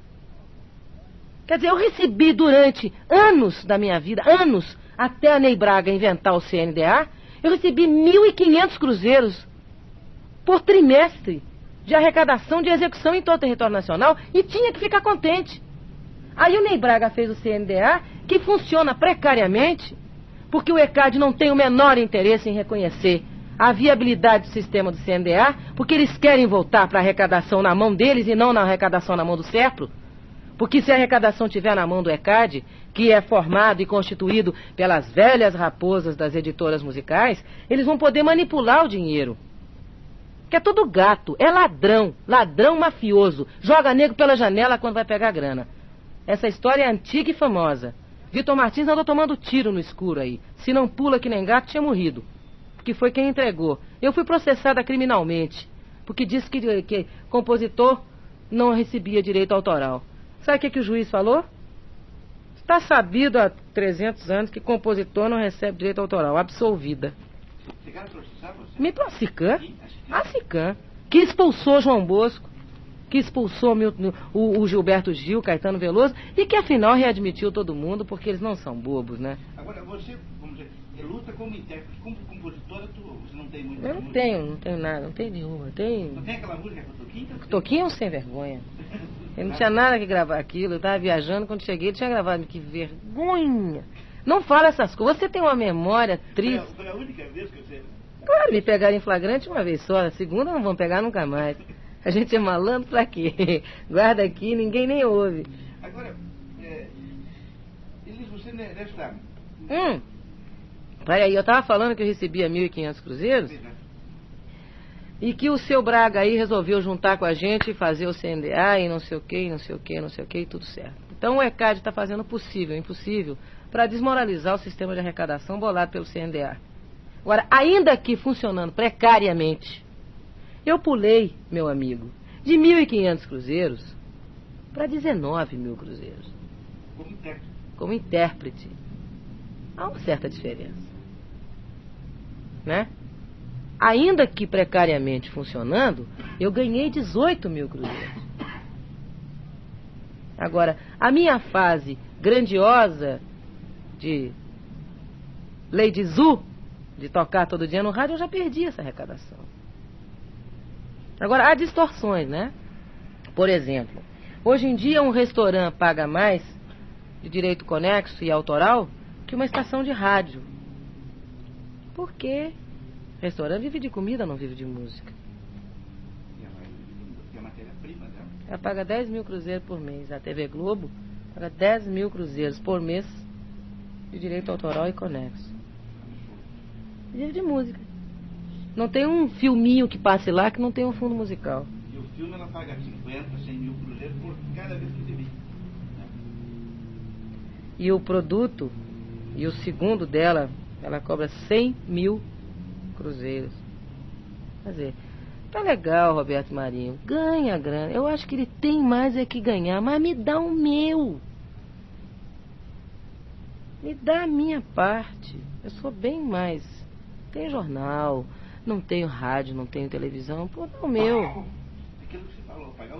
É o que está certo, está previsto na lei.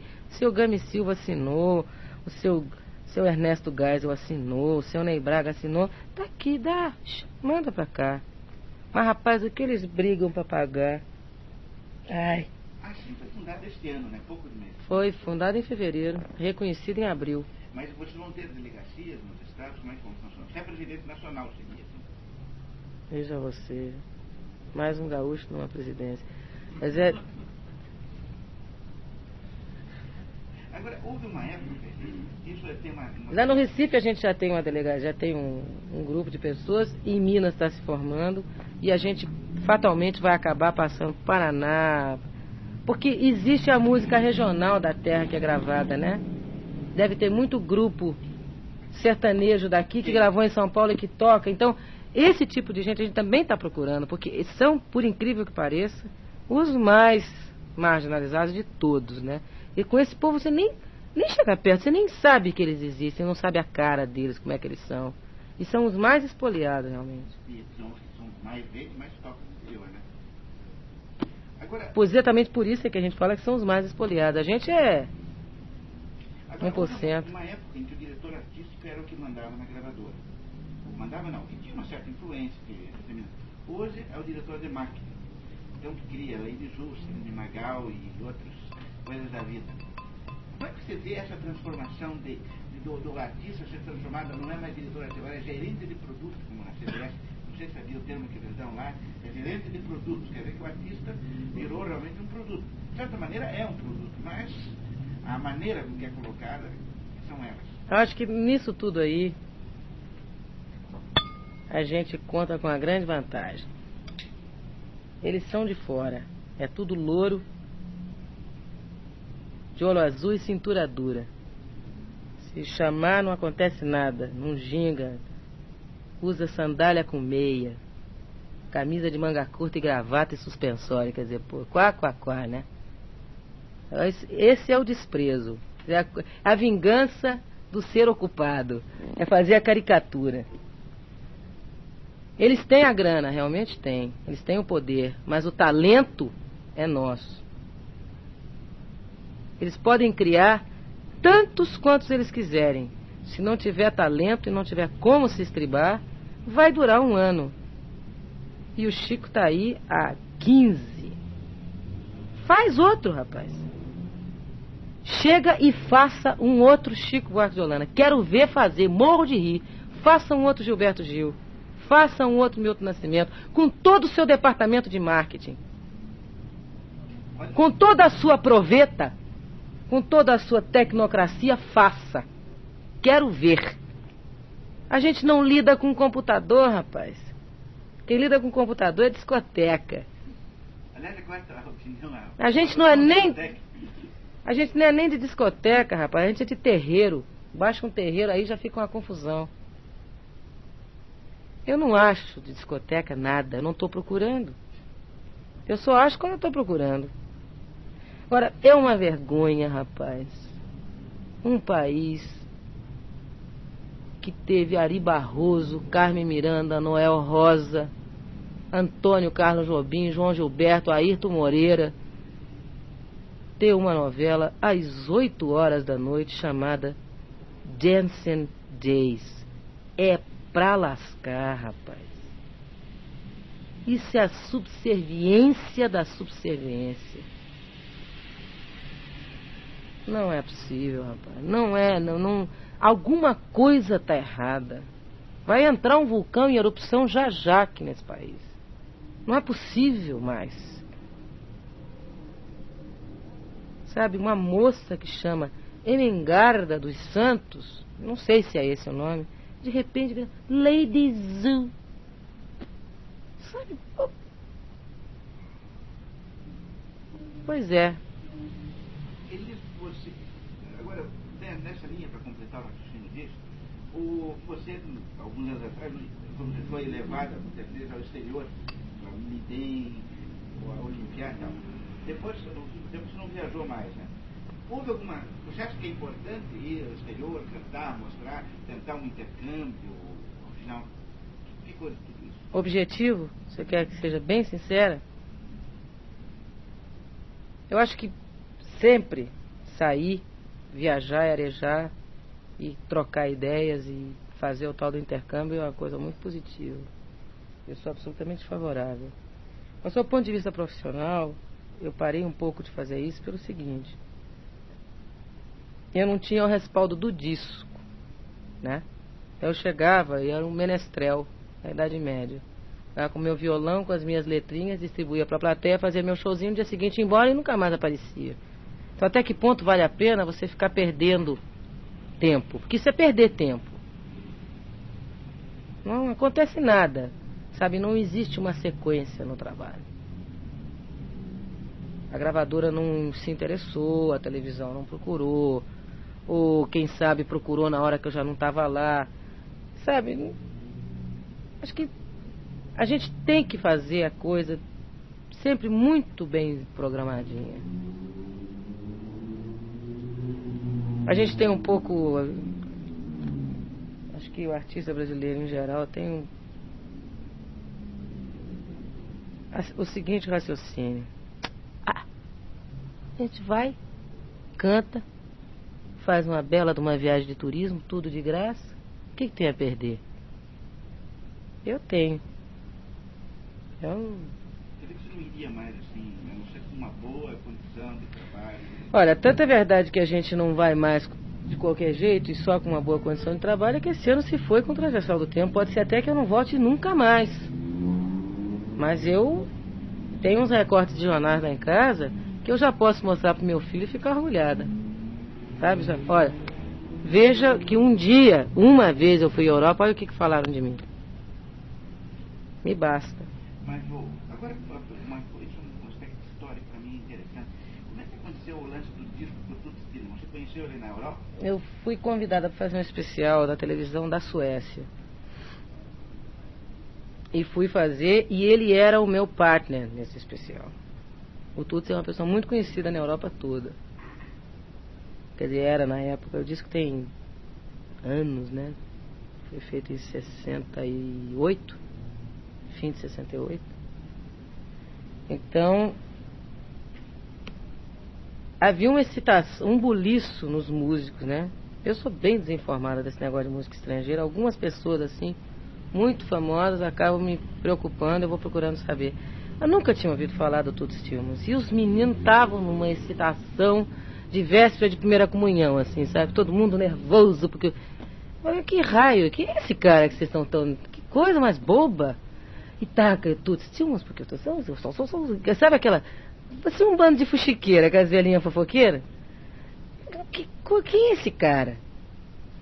Ah, é um músico de jazz importantíssimo, e ele toca com Quincy Jones, porque não sei o que, ele toca harmônica, e toca guitarra e assovia junto. Eu nunca vi esse cara. Tá, problema é seu, você é mal informada. Eu falei, o que, que ele toca? Uma música dele. Aí eles cantaram a única música que é o Bluesette, né? Que eu coincidentemente até sabia, mas nunca ia imaginar que era daquele senhor. Agora ele é um barato. Ele é uma pessoa, é um velhinho, é sabe velhinho? Mas que é tão gostoso trabalhar com o cara que assim como ele está conversando com você, ele pega o violão e sai tocando com a mesma naturalidade, sabe? Existe uma fluência tão grande entre o ser um indivíduo e ser um músico. Ele toca no meio do estúdio de pé, olhando para cima, assoviando, sabe? Não está nem aí, pô. E a plateia está na frente e ele de repente vira de costas, não quer nem saber. O negócio dele é aquela guitarra ali. E eu achei bonito, rapaz, que ele. Naquela época que a gente se conheceu, ele já tinha cantado pra gente toda a trilha do Midnight Cowboy que ele tinha gravado. E eu não conseguia juntar aquela música com aquele velhinho, né? Velhinho mesmo, de óculos, bigodinho, um senhor assim de 50 anos quase. Falei, o que tem a ver Midnight Cowboy com esse cara? Né? Viu Dustin Hoffman, não sei o quê. E a música, o jeitão da música, nada a ver com o que ele gostava de fazer, mas bem feito. É o ser profissional, né? O cara talentoso que é capaz de fazer qualquer tipo de coisa bem. Eu fiquei conhecendo, independente de ter gravado com ele, fiquei conhecendo a trilha quase com um ano de antecedência. Qual foram os músicos que participaram daquele disco? O Antônio Adolfo, Menescal, Jurandir, Wilson das Neves e Hermes. E que eles fizeram especial e já nasceu a ideia de fazer o disco daí. É, em seguida a Fonograma pediu. E Essa mesma, essa mesma viagem você levou ele tempo na Inglaterra, né? É, na, saindo da Suécia eu gravei em Londres. como, como é que foi esse disco? Quem que participou? Você poderia dizer? Da, de da Inglaterra? É. Ah, os músicos de lá eu não conheço não. Qual era o repertório? Era uma orquestra muito grande. Orquestra, não me lembro. Tinha uma música, tinha duas músicas, do, uma música do Johnny Mendel, chamada. Ai meu Deus do céu, sumiu agora. A Time for Love. Muita música do Tom. Todo ele gravado em inglês. É, não, tinha coisa em português também. E Foi na França, Só isso. só. Inclusive problemas seríssimos, né, por causa dessa gravação e, e outras mil. Ficou uma, uma briga na justiça de 10 anos que o Pierre Barroso se, a- se apropriou da música do Baden e do Vinícius, né? Então eles foram para a justiça brigar pelos direitos autorais e passados 10 anos eles conseguiram ganhar o ano passado. Então ele vai ter que reembolsá-los de uma quantia razoável de dinheiro. E é esquisito, né, rapaz? Porque era um cara que era amigo de todo mundo, né?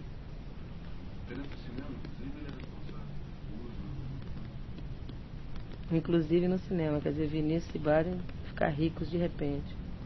Eles não viram a cor do dinheiro. O versionista realmente tem um papel importante, né? Ele passa a ser tão importante quanto o letrista original. Mas o músico, o autor da música, tem um peso descomunal. Ainda que às vezes a música fique conhecida ou fique gravada por causa da letra que ela traz, mas o importante sempre, muito mais, é o músico. E pro Baden veio numa hora boa, né? Porque Baden tá fora do Brasil há muito tempo e cheio de problemas para se afirmar na Europa, não quer voltar para cá por inconformismo com uma série de coisas e estava precisando disso. O Barroso simplesmente pegou a música, não deu a mínima satisfação. Registrou como dele.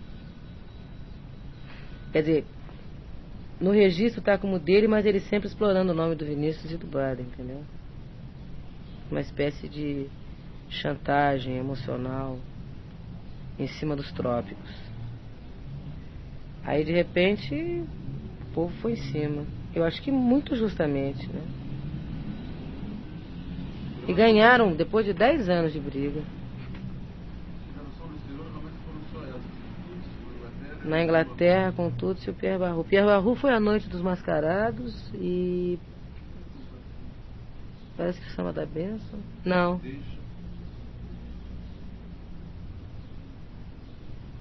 Ele tinha feito uma versão muito bonita para a Noite do Meu Bem. Não sei se tá. Deve estar. A versão é lindíssima. Inclusive a versão é bem mais bonita que a letra original. Deixa eu ver se é. É, exatamente.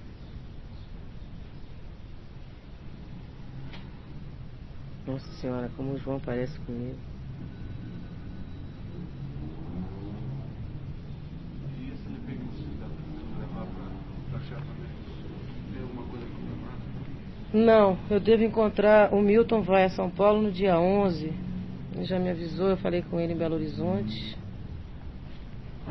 Dia 11 ele está em São Paulo para a gente começar a conversar a respeito disso. Já vou aproveitar que a Mirta está aí, né? Agora, eu pretendia uma produção independente. Eu pretendia fazer o disco, pagar o estúdio de alguma forma, não sei como, porque estúdio é uma coisa muito cara. É mil cruzeiros a hora, uma milha a hora, muita grana. E depois ir colocando, eu mesma colocando nos lugares, fazendo contratos em- com as melhores gravadoras de cada região, né? De cada país. Agora, eu não sei se vai ser possível fazer isso. Quer dizer, a gente, eu vou tentar fazer o disco. Aí depois eu vejo. Gostaria que você contasse assim rapidamente aquilo que você falou ontem sobre essa relação que você participou com o isso. Bom, o, o Milton está fazendo o Clube da Esquina, volume 2, é álbum duplo de novo. E já está em, em processo de mixagem, né? A história da música é a seguinte: Vera Cruz, o Milton fez e eu gravei pela primeira vez. Então, passados alguns anos, 14 anos, ele fez o que foi feito de Vera Cruz. Só que o que foi feito de Vera. Ele fez a música e mandou para dois letristas diferentes a mesma música. O Fernando Brant, que tinha feito a primeira letra, e o Márcio Borges, que só conhecia Vera Cruz e gostava de Vera Cruz. Então a música é uma e tem duas letras com duas visões diferentes do problema do que foi feito de Vera. Então tem a letra do, do Fernando, que é que eu canto, que é lindíssima e triste pra cacete, né? Porque o que foi feito o amigo de tudo que a gente sonhou, o que foi feito da vida, o que foi feito do amor. Aí tem uns, umas reminiscências da melodia de Vera Cruz, que o Milton canta e grita lá atrás. E quando acaba, entra o Márcio, a letra do Márcio, que é toda feita em cima. Parece que é, é, o, o termo não é exatamente esse, de repente tem um mais certo. É uma compilação de uma série de frases do Fernando Brant em várias letras que ele fez para Milton. Desde Fé Cega, Faca Molada, Vera Cruz, Canção do Sal, Travessia, tudo que eles fizeram juntos. De repente o Márcio fez uma outra letra usando tudo aquilo ali como referencial, né? Aí nessa parte quem grita sou eu. Na primeira parte o Milton grita, na segunda berro eu, feito uma louca de desespero. E eu achei muito bonita a gravação. Elis, uma coisa que eu, antes de nós passar para o chefe, eu queria completar alguns pontos. Eu sei que você vê a música com contexto, então, então não, não faz, não, não, não vamos colocar as coisas naquele negócio tradicional, quem se gosta, quem se não gosta. Mas é, todos nós temos influência, é claro, temos pessoas que admiramos, tá? No teu caso, na música em geral, nacional, estrangeira, quem, foram as, quem são ou quem foram as pessoas que fizeram tua cabeça, tiveram uma. tiveram ou têm uma certa. Ângela Maria, Calbi Peixoto, Orlando Silva, João Gilberto.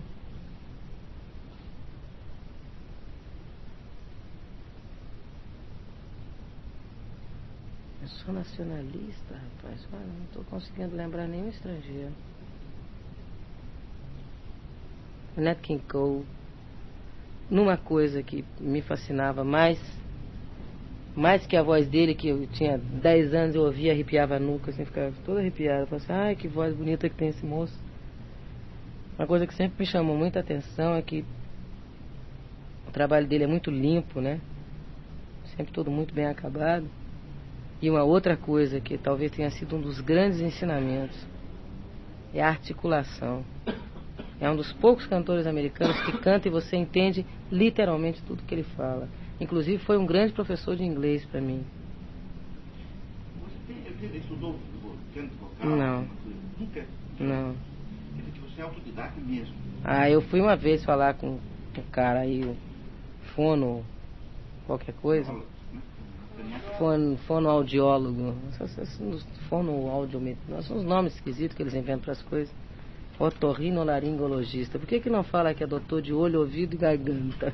Tem aquele nomãozão. Eu fui lá, rapaz, e é muito confuso esse negócio. Vocês ficam logo fazendo assim com a sua voz. Você fica parecendo o Renato Consorte. Não, não dá, rapaz. Eu não tenho paciência para essas coisas, não. Nessa hora, o, se o português ajuda que eu seja organizada, meu pai, que é filho de índio, faz com que eu seja tão preguiçosa. E eu acho que eu desprezo essas coisas todinhas, assim, porque dá muito trabalho. Mas você tem um estilo próprio teu que faz, né? que é da divisão, que é, que é que eu diria assim, que é uma dramatização na música quase. Né? Isto, é, você já chegou a isto sozinha, somente sente isso somente nos últimos discos, nos últimos, nos últimos livros, é de 71 para cá, embora sempre tenha sido marcado. Não sei se fiquei claro, não. Entendi. Então isso é um processo assim, de, de evolução, me parece, mas talvez seja sua afirmação. Sei lá, eu não sei, não, não existe. Por exemplo, se nesse último espetáculo, né, não, não tem uma marcação de diretor, assim, aqui você canta assim, aqui você canta assado. Não é assim que é feito. É diferente. Eu acho que a música, música é uma coisa que não dá muito para você prever. O que eu digo é seguinte, uma música que você canta, você dá uma força tão grande que é impossível você imaginar ela com outra. Pode ser, pode ser feita outra gravação, mas não. É o caso, por exemplo, do cabaré, do, do, do, do qualquer outra gravou, cara de campo. Então, isso você, quando pega uma música, você escuta uma música, um compositor, você estuda, vê como é que, onde você deve. Porque o autor não dá nem sempre as divisões, dá o negócio em bruto, vamos dizer. Isso é um trabalho teu, de É. arranjador, é, É. claro, é uma. Trabalho da gente. Agora nisso aí, eu vou fazer uma brincadeira, quer dizer, entenda bem. Acho que os grandes responsáveis por isso não são a gente, não. É sempre mamãe e papai que fez a gente assim, entendeu? Acho que é jeito de ser, né? Eu acho que é o jeitão, é a personalidade de cada um, é, é a visão da vida, é, é você num determinado momento passar a valorizar a palavra, então respira num determinado momento para não interromper um raciocínio, o raciocínio é mais importante que o som. Isso tudo não é tanto um aprendizado técnico, eu acho que é muito mais um aprendizado de vida mesmo, né? Quando você passa a desprezar o supérfluo e a fazer questão de fazer prevalecer a coisa que é o importante, a palavra, que é o que faz com que a gente se comunique, né? Quer dizer que você não teoriza a respeito disso. Não, eu teorizo é em cima da ideia, muito mais em cima da ideia que em cima do som. Porque eu já me convenci que se eu não cantar no palco do mesmo jeito que eu canto quando eu estou na cozinha, não vai dar certo. Sabe, porque tem que ser uma coisa natural. A propósito, inclusive, você falou uma coisa que o, artista, a pessoa imagina o artista com aqueles vestidos de luxo, aquela, aquela coisa. Você é mãe, é, cuida da casa, tem todos aqueles problemas que qualquer mulher brasileira enfrenta. Rapaz, se a gente fosse, se a gente fosse obedecer o estereótipo, a gente tava doido. Uma vez, eu- há uns quatro meses atrás, eu li a carta de um cara, um leitor do Jornal do Brasil no Rio de Janeiro, mas despencado de ódio por causa do espetáculo, né? Porque eu não tinha autoridade moral para falar o que eu estava falando. Eu que morava numa mansão na Serra da Cantareira, e não sei o que, não sei o que lá, e quereré, quereré, e falava que tem carros. Falei, tem carros, olha que barato. Eu realmente moro na Serra da Cantareira numa casa pré-fabricada, né? Porque eu acho que é mais legal. Mais legal porque eu não tinha que tomar conta de obra. eu tenho preguiça. Não tem que tomar conta dos meninos, a casa já fica meio por conta mesmo, já fica aquela confusão. Aí quando eu li que eu morava numa mansão, eu lembrei daquela casa de madeira, né? Bem padrão de todo mundo, eu dei uma risada, falei, esse povo é louco, o povo é muito doido. Se a gente for acompanhar o raciocínio o sonho das pessoas, porque o problema é que as pessoas sonham pra gente, não o que eles querem pra gente, é o que eles queriam pra eles. Viver é uma barra muito pesada. Sabe, conviver com o dia a dia é um negócio muito triste. Então os caras escapam pro fantástico. O fantástico sou eu. Show da vida. Pode? Então eles ficam querendo pra mim, não o que eles imaginam que eu tenha, mas o que eles queriam pra eles. E eu sou tão desligada já desse processo hoje em dia que eu até já entendo e já dou força. Falei, é isso mesmo, amigo. Ah, tudo bem, dou frente. atualmente, vamos dizer, você quando vai gravar um disco, você está, vamos dizer, procura primeiro a emoção eh, ou, ou a razão? A emoção sempre. É o que bate primeiro, é o que fica. Porque se eu fosse atrás da elucubração, da razão, das análises cheias de psicocoisas que acompanham a gente, eu não tinha gravado Romaria. Porque os intelectuais, tanto quanto algumas pessoas que eu conheço, não gostam muito do cheiro do povo. Você, né, a propósito, Romaria, você, é, como é que você vê assim, essa música rural, agora, eu, eu tenho comigo uma tese, eu acho que ela é mais importante do que às vezes a própria música urbana. Você vê uma, uma importância na música rural, inclusive uma necessidade assim, até de, que é pelo menos no Brasil ainda. Né? Rapaz, eu acho o seguinte, é impossível a gente continuar ignorando certas coisas. É? A gente é europeu, ou pelo menos pretende. O sonho da, da, das grandes cidades do litoral do Brasil é fingir que são da Europa. Desde a, até a colonização mesmo. Então a arte da gente está muito distanciada do país da gente. E você se dá conta disso quando chega a Recife, por exemplo, que tem um negócio muito forte, né, uma forma de se comunicar muito forte, um, uma arte popular muito forte. Quando você pensa que você é popular, você chega lá, você, tá, você pensa que assim, eu estou saindo de uma cátedra de literatura comparada da USP, que não tem nada que ver. Acho que a gente precisa andar um pouco mais. Esse país é muito grande. E a gente se acostumou com a centralização. Centralizou, centralizou, está centralizado faz tanto tempo. Então centraliza. A cultura do Rio de Janeiro, a cultura de São Paulo chega, massacra. Agora de repente vem assim, cascatinha em Ana e pode mais que eu. Eu estou errada? Eles estão errados?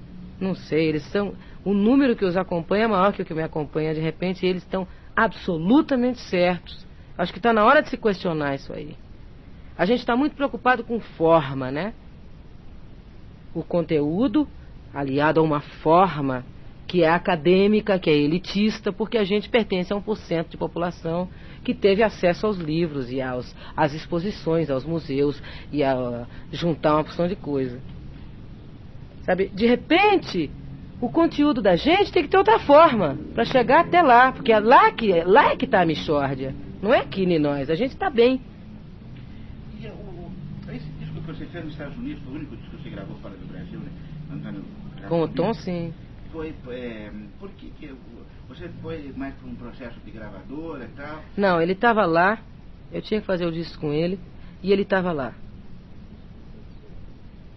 E ele não podia vir porque ele tinha seis meses de compromisso. E eu tinha um, um prazo de dois meses para lançar o disco. Então a gente foi para lá só por causa disso. Não foi por motivo disso? Não, não, não, imagina. Que, olha, tem duas faixas desse disco que não foram gravadas em Los Angeles.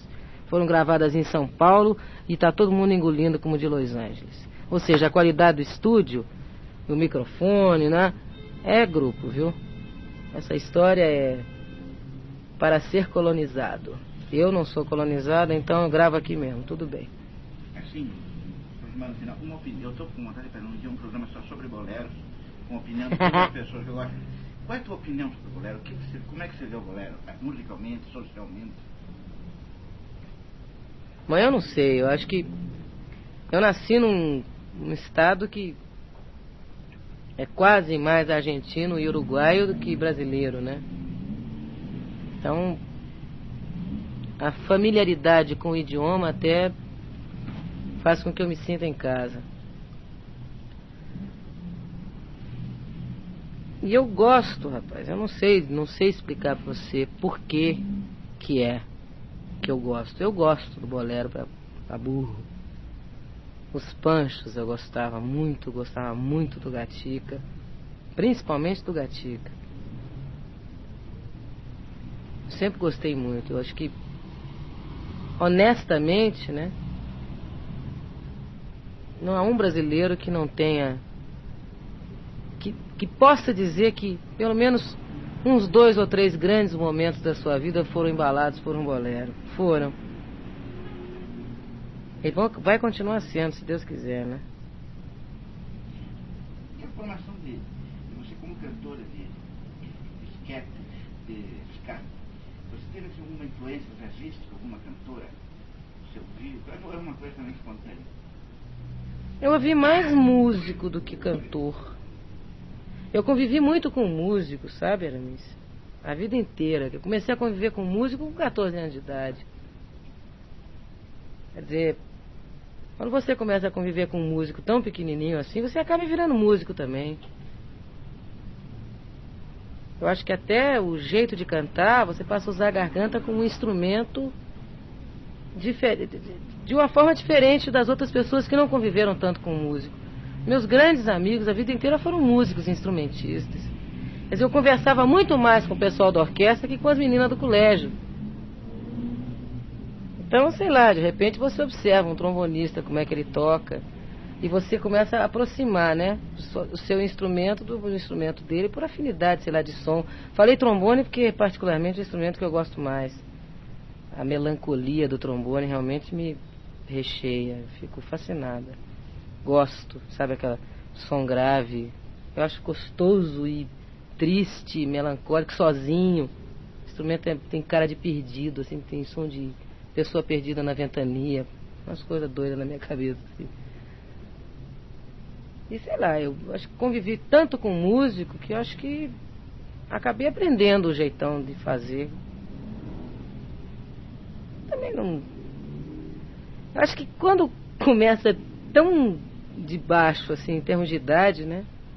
Com 9, 10, 12 anos, quando já começa a ser uma coisa muito natural, tão natural como de repente o seu filho tratar de música do mesmo jeito que você trata. É uma questão da aproximação, da afinidade.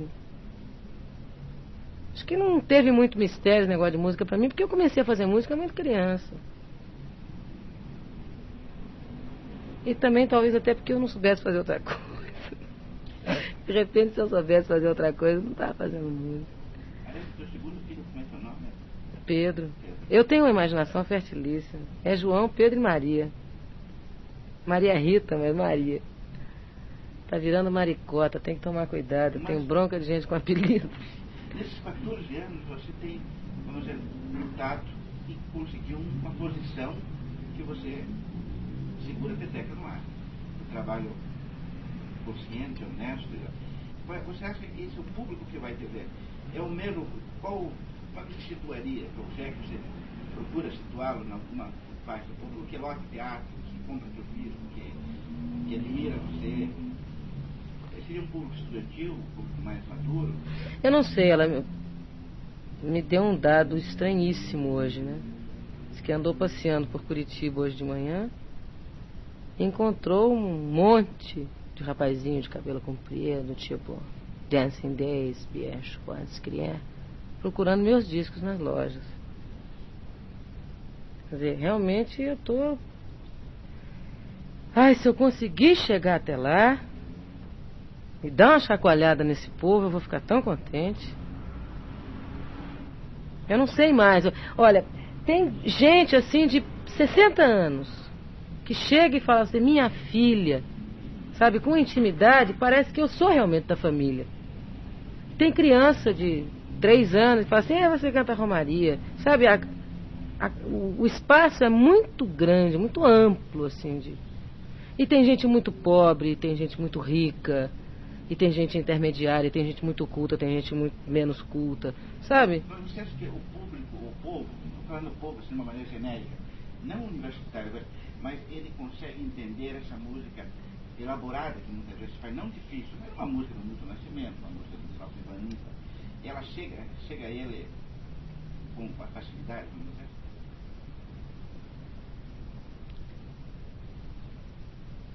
Eu não sei, rapaz. Eu ia falar para você assim, olha, o Ivan tocou muito no rádio, somos todos iguais essa noite, mas também tocou numa rádio tipo AB. Eu não sei se tocou. Não sei. Agora tem essa novela, novela Vino.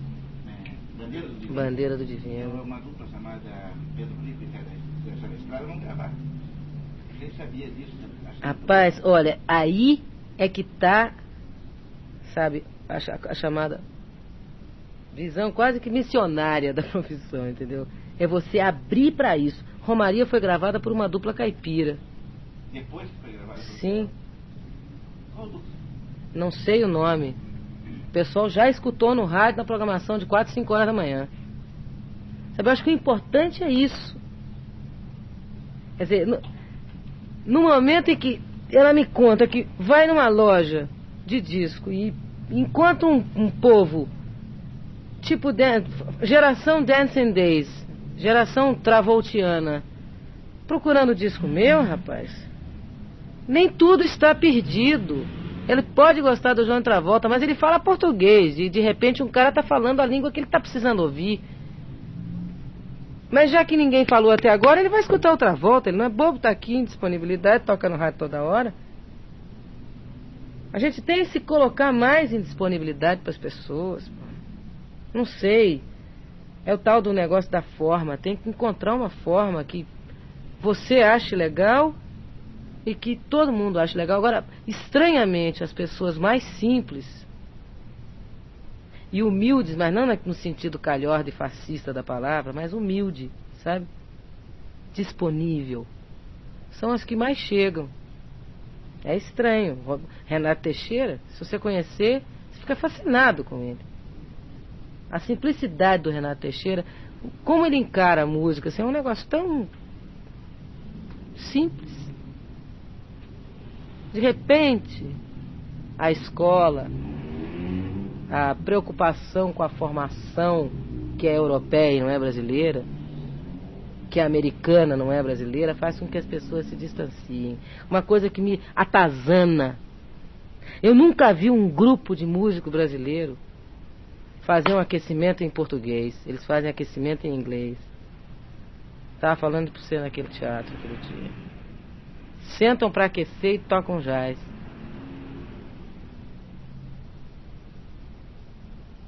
Jazz é música preta. Preto era escravo. Por que o escravo americano e não o escravo brasileiro? Afinal, os escravos americanos foram 3 milhões e meio, aqui eram 80 milhões em ação. Pra frente, Brasil. Sabe? É- essas coisas, essas pequenas distorções, né? É a imposição de cima para baixo mesmo, de branco, louro de olho azul, que a gente nunca vai ser. Não sei. Isso é para encerrando já para ser um pouco sério. Veja, o, é, há tem uma, descansar um pouco, estão, ah, esses 14 anos teus de música, você, vamos dizer, dividiria ele assim, que você, que você tem um domínio sobre a tua carreira, que você faz, o que você pensa, a partir de quando? 1970. A partir de 70. Que foi a hora que eu acho que aconteceu o que faltava acontecer, que foi a hora que eu tive meu primeiro filho. Aí puxa o flap, segura o avião e vamos comandar porque Que realmente assim uma. é mudança, né? Você Eu não quero sentar aqui, que devemos continuar,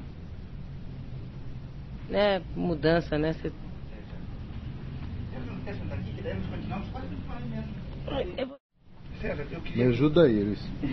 Eu também queria o início, eu queria o início também assim com, com uma colocação pessoal. Inclusive parecendo se você é paranaense ou, ou paulista. Ai, sabe? que engraçado.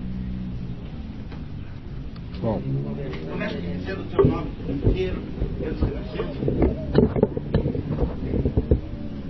Caiu o filtro.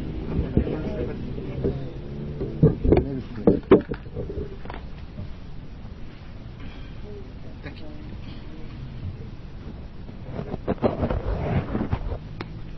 E Pode falar sem isso mesmo. Pode.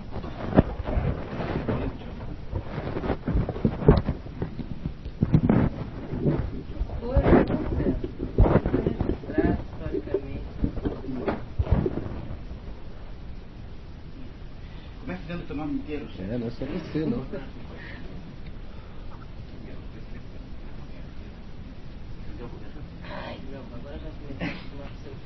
Começa. Bom, minha história é a seguinte. Começa dizendo o teu nome inteiro. Luciano, agora, agora escute, senão não posso gravar. Na minha hora é sempre assim. É.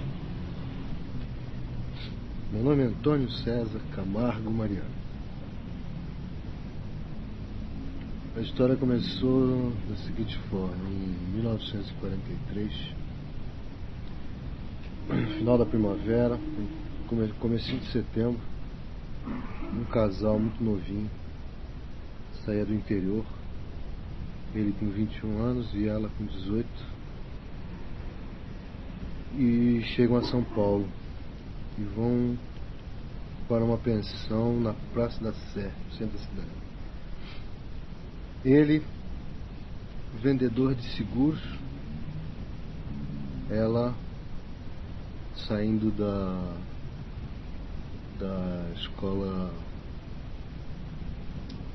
é, re- recém-formada professora, já, já professora. E ele tinha acabado de de deixar o, o seu piano, ele era um concertista chamava-se Vladimiro Camargo Mariano. E ela chamava-se Maria Elizabeth Camargo Mariano. E tinha. e estava grávida. Aí no dia 19 do mês de setembro, ela achou que a cegonha ia baixar às 7 horas da noite. E ele saiu correndo pela Praça da Sé procurando uma parteira e achou na rua uma senhora que viu o desespero dele e falou: O que quer? Procurando uma parteira. Ela falou: Eu sou parteira. Mas vai custar tanto. Aí ele empenhou o relógio dele, deixou na mão dela três meses o relógio, para poder pagar o meu nascimento. Ele, e ele era um cara, é um cara muito legal. Natural de Catanduva, interior de São Paulo. Ela natural de Taubaté, interior de São Paulo.